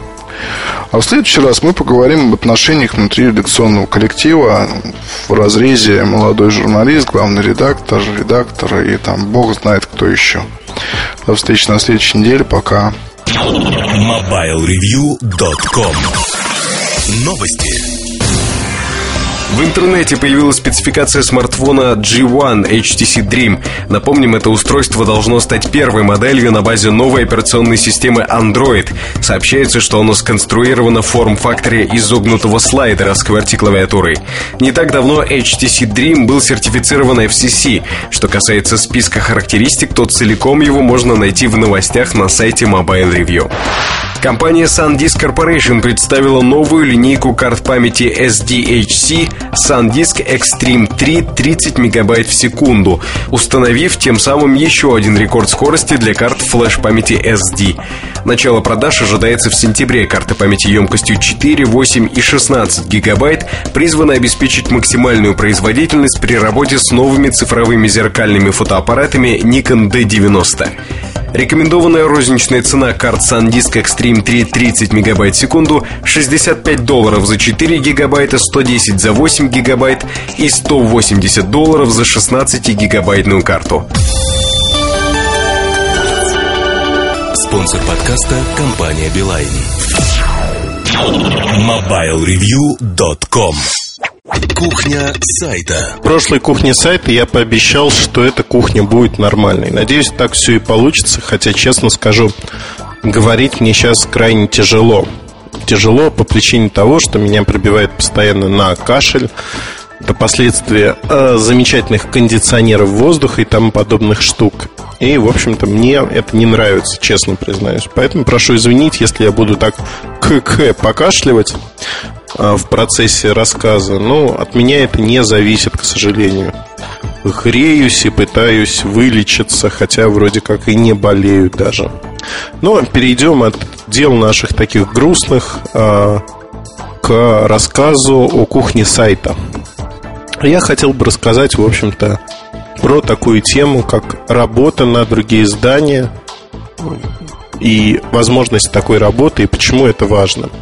У каждого издания есть свои требования, есть свой формат, если хотите. И журналисту просто жизненно необходимо, если он хочет расти, быть качественным журналистом, пытаться писать даже для себя, можно не для другого издания, в разных форматах, чтобы, так сказать, не набивать руку и механически не, ну, чтобы мозг работал, чтобы механически не писать одно и то же. Там, мне повезло в том плане, что помимо обзоров можно писать бирюльки, можно заниматься статьями серьезными, заниматься аналитикой, писать в блоге, писать рассказы, художественную прозу. То есть фактически, ну, я пишу очень много. Не потому, что мне это вот так необходимо, нравится или что-то подобное. Потому что есть что сказать скорее. Вот э, потребность высказаться, она хлебом не корми, дай поговорить с умным человеком. Шучу, конечно, иронизирую, но тем не менее, вот, а удовлетворяю в первую очередь эту потребность. Для молодого журналиста, ну, придется писать в стол, потому что, наверное, в стол. Хотя, на мой взгляд, это в любом случае нужно, тренира... тренировка, тренироваться чтобы не расслабляться, чтобы быть э, в тонусе, в форме и пытаться писать разные вещи.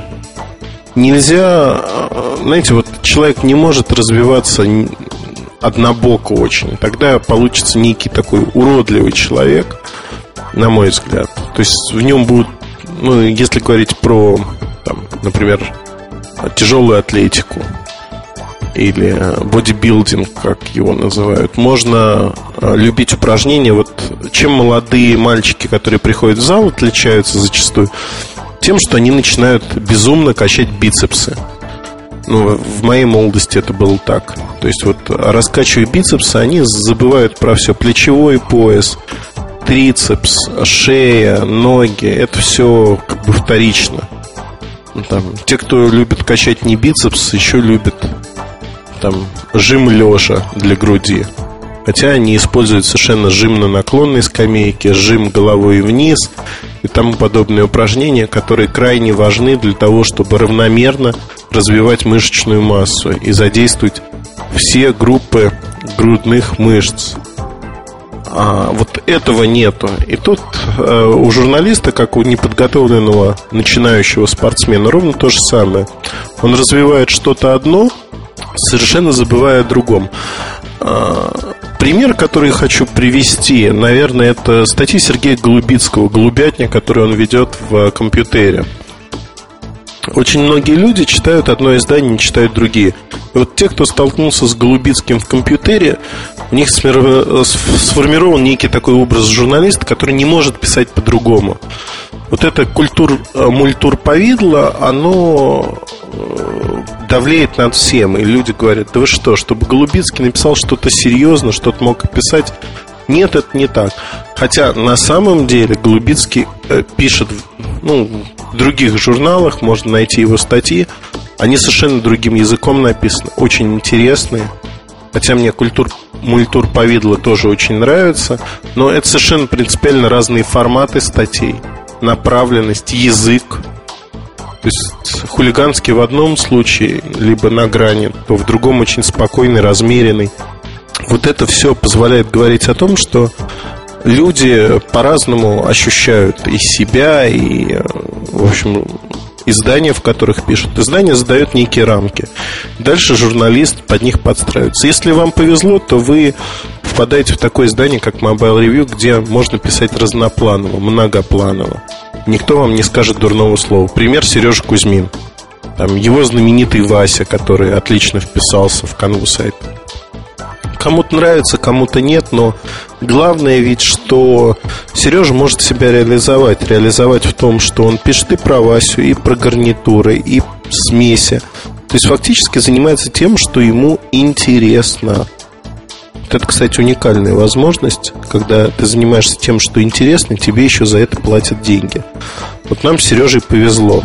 Э, в этом плане действительно повезло. Редкое везение, то, что мы можем этим заниматься, нам за это платят деньги. И, в общем-то, жизнь складывается прекрасно, наверное, в этом аспекте.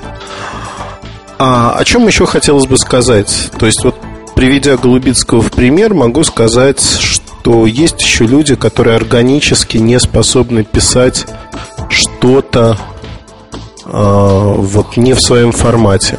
Есть такие люди. Вот не способны, хоть ты тресни. Вот он выучил такой формат.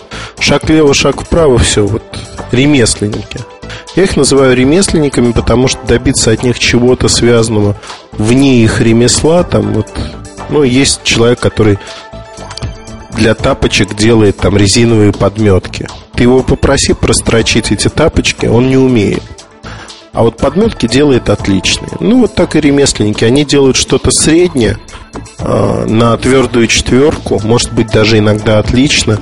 Но в целом сделать законченный предмет или там сделать обувь другого фасона, это уже не к ним. Они этого не умеют. Поэтому, ну, мне кажется, что журналист он должен быть все-таки не ремесленником. Это не та профессия, где такие навыки ремесленника одобряются и принимаются. А, что могу... Вот кашель совсем замучил, честно. Я ставлю паузу, когда записываю. Поэтому я чувствую, что я просто не доберусь до... Не раскрою тему полностью. А, и этот подкаст снова получится халявным, коротким. Но не знаю. Я постараюсь, честно, не обещаю. Итак, а, ремесленники. Вот ремесленником быть, ну, не очень почетно, честно скажу. Поэтому надо варьировать форматы. В любом случае, когда вы этим начинаете заниматься, а, первое, что сразу начинает расти, это словарная база, обороты. Я стараюсь всегда избавляться от штампов э, не в речи, а именно в письменной речи, в своих статьях. Некоторые штампы избежать невозможно, потому что ну, качество речи, передачи речи типично. Переписывать это какими-то другими словами. Ну, вот набила фраза оскомина, понимаю.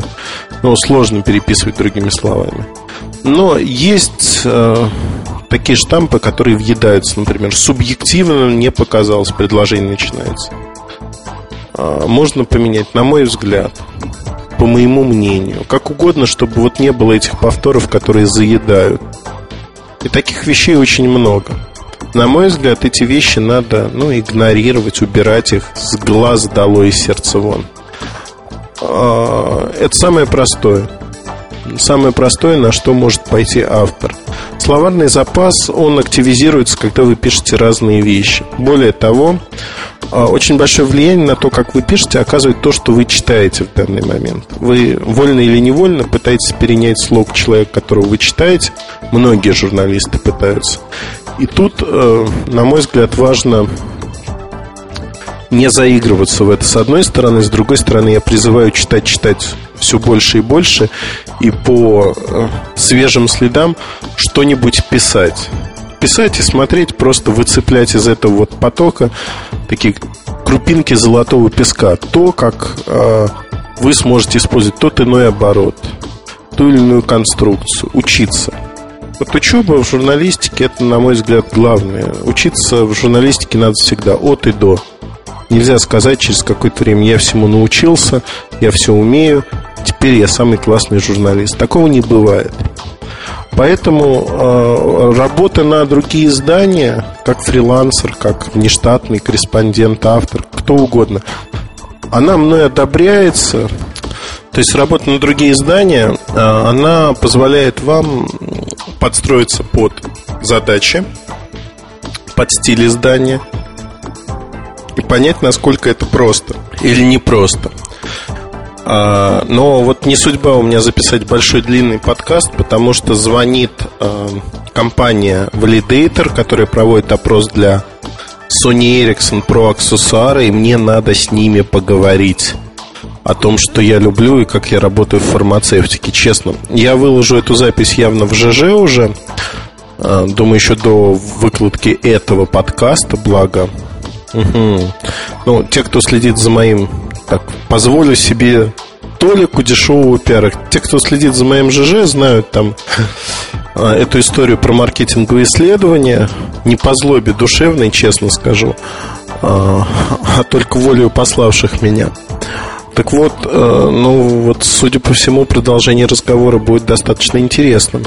Если первую запись я не стал выкладывать, то вторую, я думаю, я выложу все-таки. Все, поднимаю трубку и иду говорить. До встречи, и следующий подкаст будет длиннее. Уже точно обещаю вам это. До встречи. MobileReview.com Новости. Компания Olympus презентовала ряд своих новых моделей цифровых фотоаппаратов. Среди них модель SP565UZ, обладающая объективом с 20-кратным оптическим увеличением и относительно небольшими размерами корпуса для такого параметра. Помимо высокой дальнобойности, новинка предлагает систему двойной стабилизации изображения, функцию обнаружения лиц до 16 лиц в кадре, а также матрицу разрешением в 10 мегапикселей. Компания LG представила новый мобильный телефон, который является наследником модели View KC910. Это мультимедийный аппарат с большим сенсорным дисплеем и 8-мегапиксельной камерой. Толщина KC910 составляет 14 мм. Он позиционируется как самый тонкий 8-мегапиксельный телефон на рынке.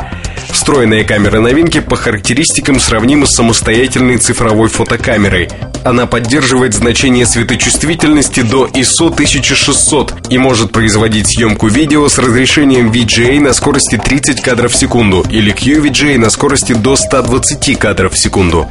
LG KC910 появится в продаже в октябре этого года. Спонсор подкаста – компания «Билайн». MobileReview.com Мобильный час. Это мобильный чарт. Пять мелодий для мобильного телефона, выбранных по принципу и нашим, и вашим. В том смысле, что нам очень помогают в подготовке чарта ваши сообщения в форуме портала Mobile Review. Прежде чем мы сыграем мелодию, застолбившую за собой пятое место, я попрошу вас вспомнить старые СССРовских еще времен настольные игры в футбол и хоккей. Ну, там, где нужно было дергать за ручки и пинать пластмассовыми футболистами мячик. Популярная в боулингах игра «Воздушный хоккей» ее прямая родственница. И трек с пятого места тоже называется «Э-хоккей».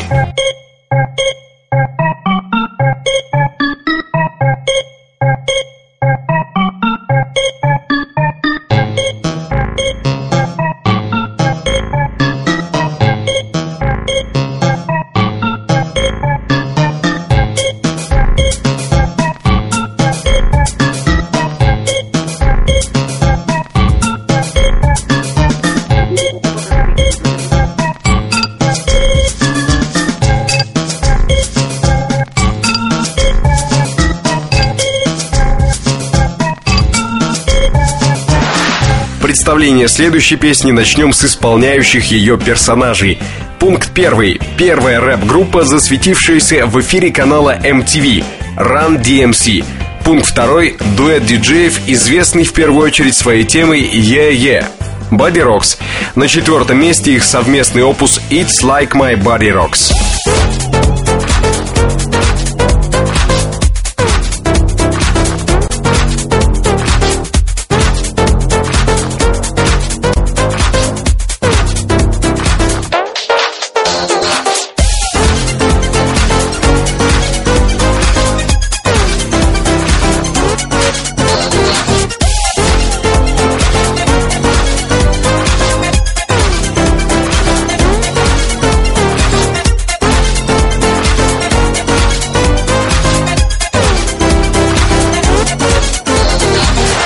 Середине чарта немного подзабытая страничка лирики. Наш сегодняшний герой – музыкальный продюсер, композитор, аранжировщик, дирижер и пианист Поль Шварц. На третьем месте исполнена им тема «Simple Gifts».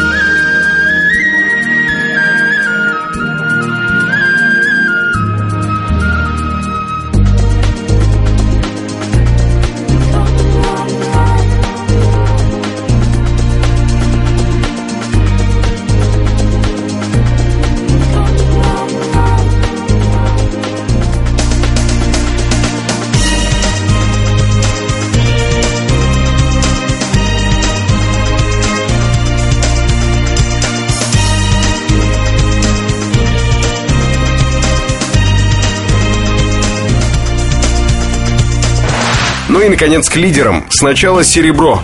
Избавлю вас от словесной эквилибристики вокруг названия песни «Ру.да». Просто напомню о клипе, в котором герой Ильи Лагутенко фигурирует наравне с темнокожим персонажем.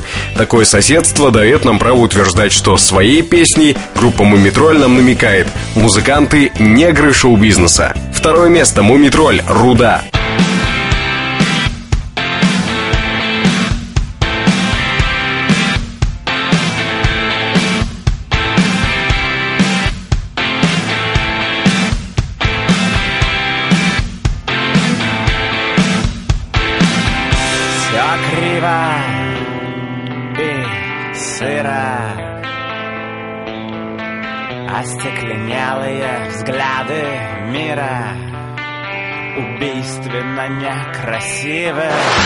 Главное в жизни определиться, где твое место и что ты за птица. От этой цитаты до сути песни рингтон, из которой сегодня на первом месте крылом взмахнуть. Поет ее, так уточняю на всякий случай, цыпленок. Он только что вылупился, и у него проблемы с самоидентификацией. Первое место чарта. Музыка Александра Журбина. Слова Бориса Захадера. Исполняет Клара Румянова. Кто же такие птички? Надо в дорогу, дорогу, дорогу мне торопиться. Надо узнать, надо узнать мне, что я за птица. А почему? А потому плохо на свете, плохо на свете Жить одному, жить одному, жить одному Помню, помню, помню, помню Птицами считают только тех, только тех Которые летают Только тех, которые летают птицами, птицами, птицами считают, птицами, птицами, птицами считают. Все на сегодня, все расставлено по своим местам и остается ждать следующей недели. А значит, очередных пяти мелодий, которые вы нам посоветуете на форуме портала Mobile Review. MobileReview.com Жизнь в движении Радио Билайн на сайте MobileReview.com MobileReview.com Всем привет-привет! Вы слушаете радио Билайн, а со мной в студии Евгения Григорьева, начальник отдела по дополнительным услугам и спецпредложениям для бизнес-сегмента, и Анатолий Сморгонский, старший менеджер продукта. Сегодня мы поговорим о том, а зачем корпоративным клиентам какие-то дополнительные услуги, кроме голосовой связи. Но вот снова проартикулирую этот вопрос. А зачем корпоративным клиентам дополнительные услуги нужны в принципе? А, сегодня корпоративные клиенты используют сотовый телефон не только для переговоров с коллегами и партнерами. Современная рыночная ситуация требует от компании оперативности а, принятия решений и мобильности сотрудников. Именно поэтому Билайн предлагает корпоративным абонентам различные дополнительные услуги, а, такие как безопасный удаленный доступ с использованием GPS Edge сетей. В некоторых регионах уже запускается 3G сети, к ресурсам корпоративной сети, доступ к корпоративной почте, различным интернет, интранет, веб-ресурсам компании. IP-приложением. А, задача наших корпоративных клиентов – делать бизнес эффективным. Задача Билайн не только предоставить возможность всегда быть на связи, но и обеспечить наших клиентов необходимыми продуктами и услугами для реализации поставленных целей компании.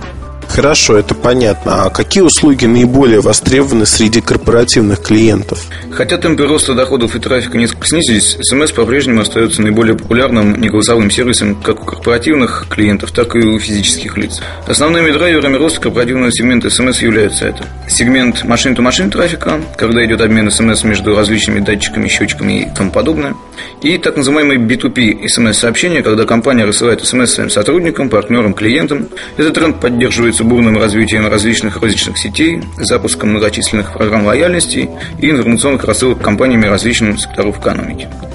Также этот тренд поддерживается развитием сегмента так называемого мобильного маркетинга.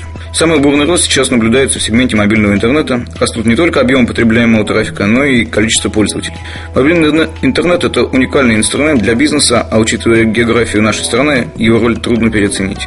Сотрудник компании, который часто бывает в командировках, имеет много контактов встреч вне офиса, практически всегда и везде может получить доступ к почте, к новостям, информации, которая необходима именно здесь и сейчас.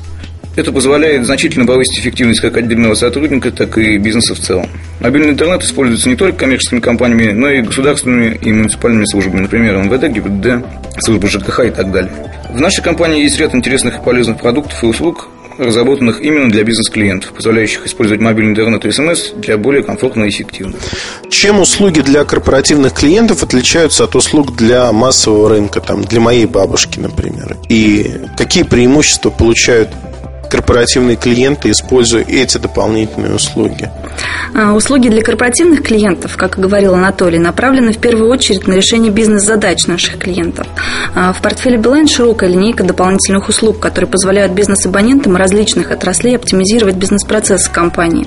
А, например, услуга корпоративный GPS-доступ будет интересна таким компаниям, как процессинговым компаниям, банкам для обмена данных с банкоматами, посттерминалами, топливно-энергетическим компаниям и компаниям, предоставляющим системы безопасности для мониторинга и управления удаленными объектами.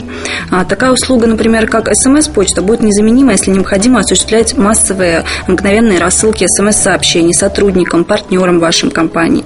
Например, в э, случаях необходимости оперативного оповещения сотрудников об аварийных ситуациях. Услуга проста в управлении и использовании текст-сообщений вы можете отправлять с вашей почтовой программы. А, каждая существующая услуга имеет свои преимущества. Например, такие услуги, как мобильная почта, BlackBerry, мобильный офис, мы уже обсуждали это в рамках подкаста а, роуминга с Рябовым а, Евгением. Это услуги, а, с помощью которых вы сможете быть по-настоящему мобильным человеком. С одного устройства вы получаете защищенный доступ ко всем инструментам, необходимым для управления вашим бизнесом, где бы вы ни находились. Такая услуга, например, как мобильный бюджет, позволяет компаниям установить для каждого сотрудника персональный бюджет расходов на служебную сотовую связь. Услуга позволяет четко определить границу разделения расходов и ответственности по оплате между компанией и сотрудником. Это персональный бюджет сотрудника. Компания не ограничивает сотрудника в общении, он всегда на связи. А, происходит это без э, издержек для бюджета всей компании, так как э, превышение установленного лимита оплачивает э, сотрудник самостоятельно. А, существует такая услуга, например, как интеграция. Это услуга для компаний с представительствами в нескольких регионах. Таких компаний, которые обладают крупной филиальной структурой. Интеграция – это простое, удобное профессиональное решение для мобилизации всего бизнеса, компании в целом, независимо от количества региональных представительств. Подключив услугу, компания получает льготные ценовые условия с учетом региональной а, тарифной специфики. А насколько востребованы дополнительные услуги среди корпоративных клиентов? Есть ли рост по сравнению с прошлым 2007 годом? Рынок дополнительных услуг растет высокими темпами. По сравнению с 2007 годом потребность бизнес-клиентов во всех дополнительных услугах сильно выросла и продолжает расти. Особенно быстро растет сегмент мобильного интернета, причем мы наблюдаем, что даже те наши давние клиенты, которые не пользовались сервисом, начинают его активно использовать, оценив удобство и полезность этого сервиса для повышения эффективности бизнеса. Рост обусловлен экономическим бумом в нашей стране. Компания развивается, а для развития в такой большой стране, как наша, нужны эффективные и удобные инструменты, и мобильный интернет порой является единственной возможностью доступа к информационным ресурсам в удаленных населенных пунктах и протяженных трассах. Особенно бурный рост популярности наших услуг мы наблюдаем в регионах. В Москве же темпы ввиду насыщенности рынка несколько снизились, но по-прежнему высокие. Наши корпоративные клиенты часто запрашивают у нас э, различные уникальные услуги, решающие задачи и отвечающие специфике именно их бизнеса, такие как защищенный доступ к различным внутренним системам, корпоративной сети и так далее. Это касается и технической реализации, и тарификации данных услуг.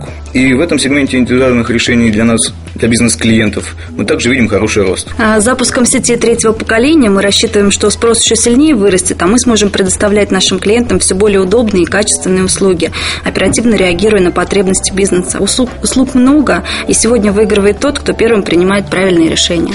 Евгений Анатолий, э, большое спасибо вам за этот содержательный разговор.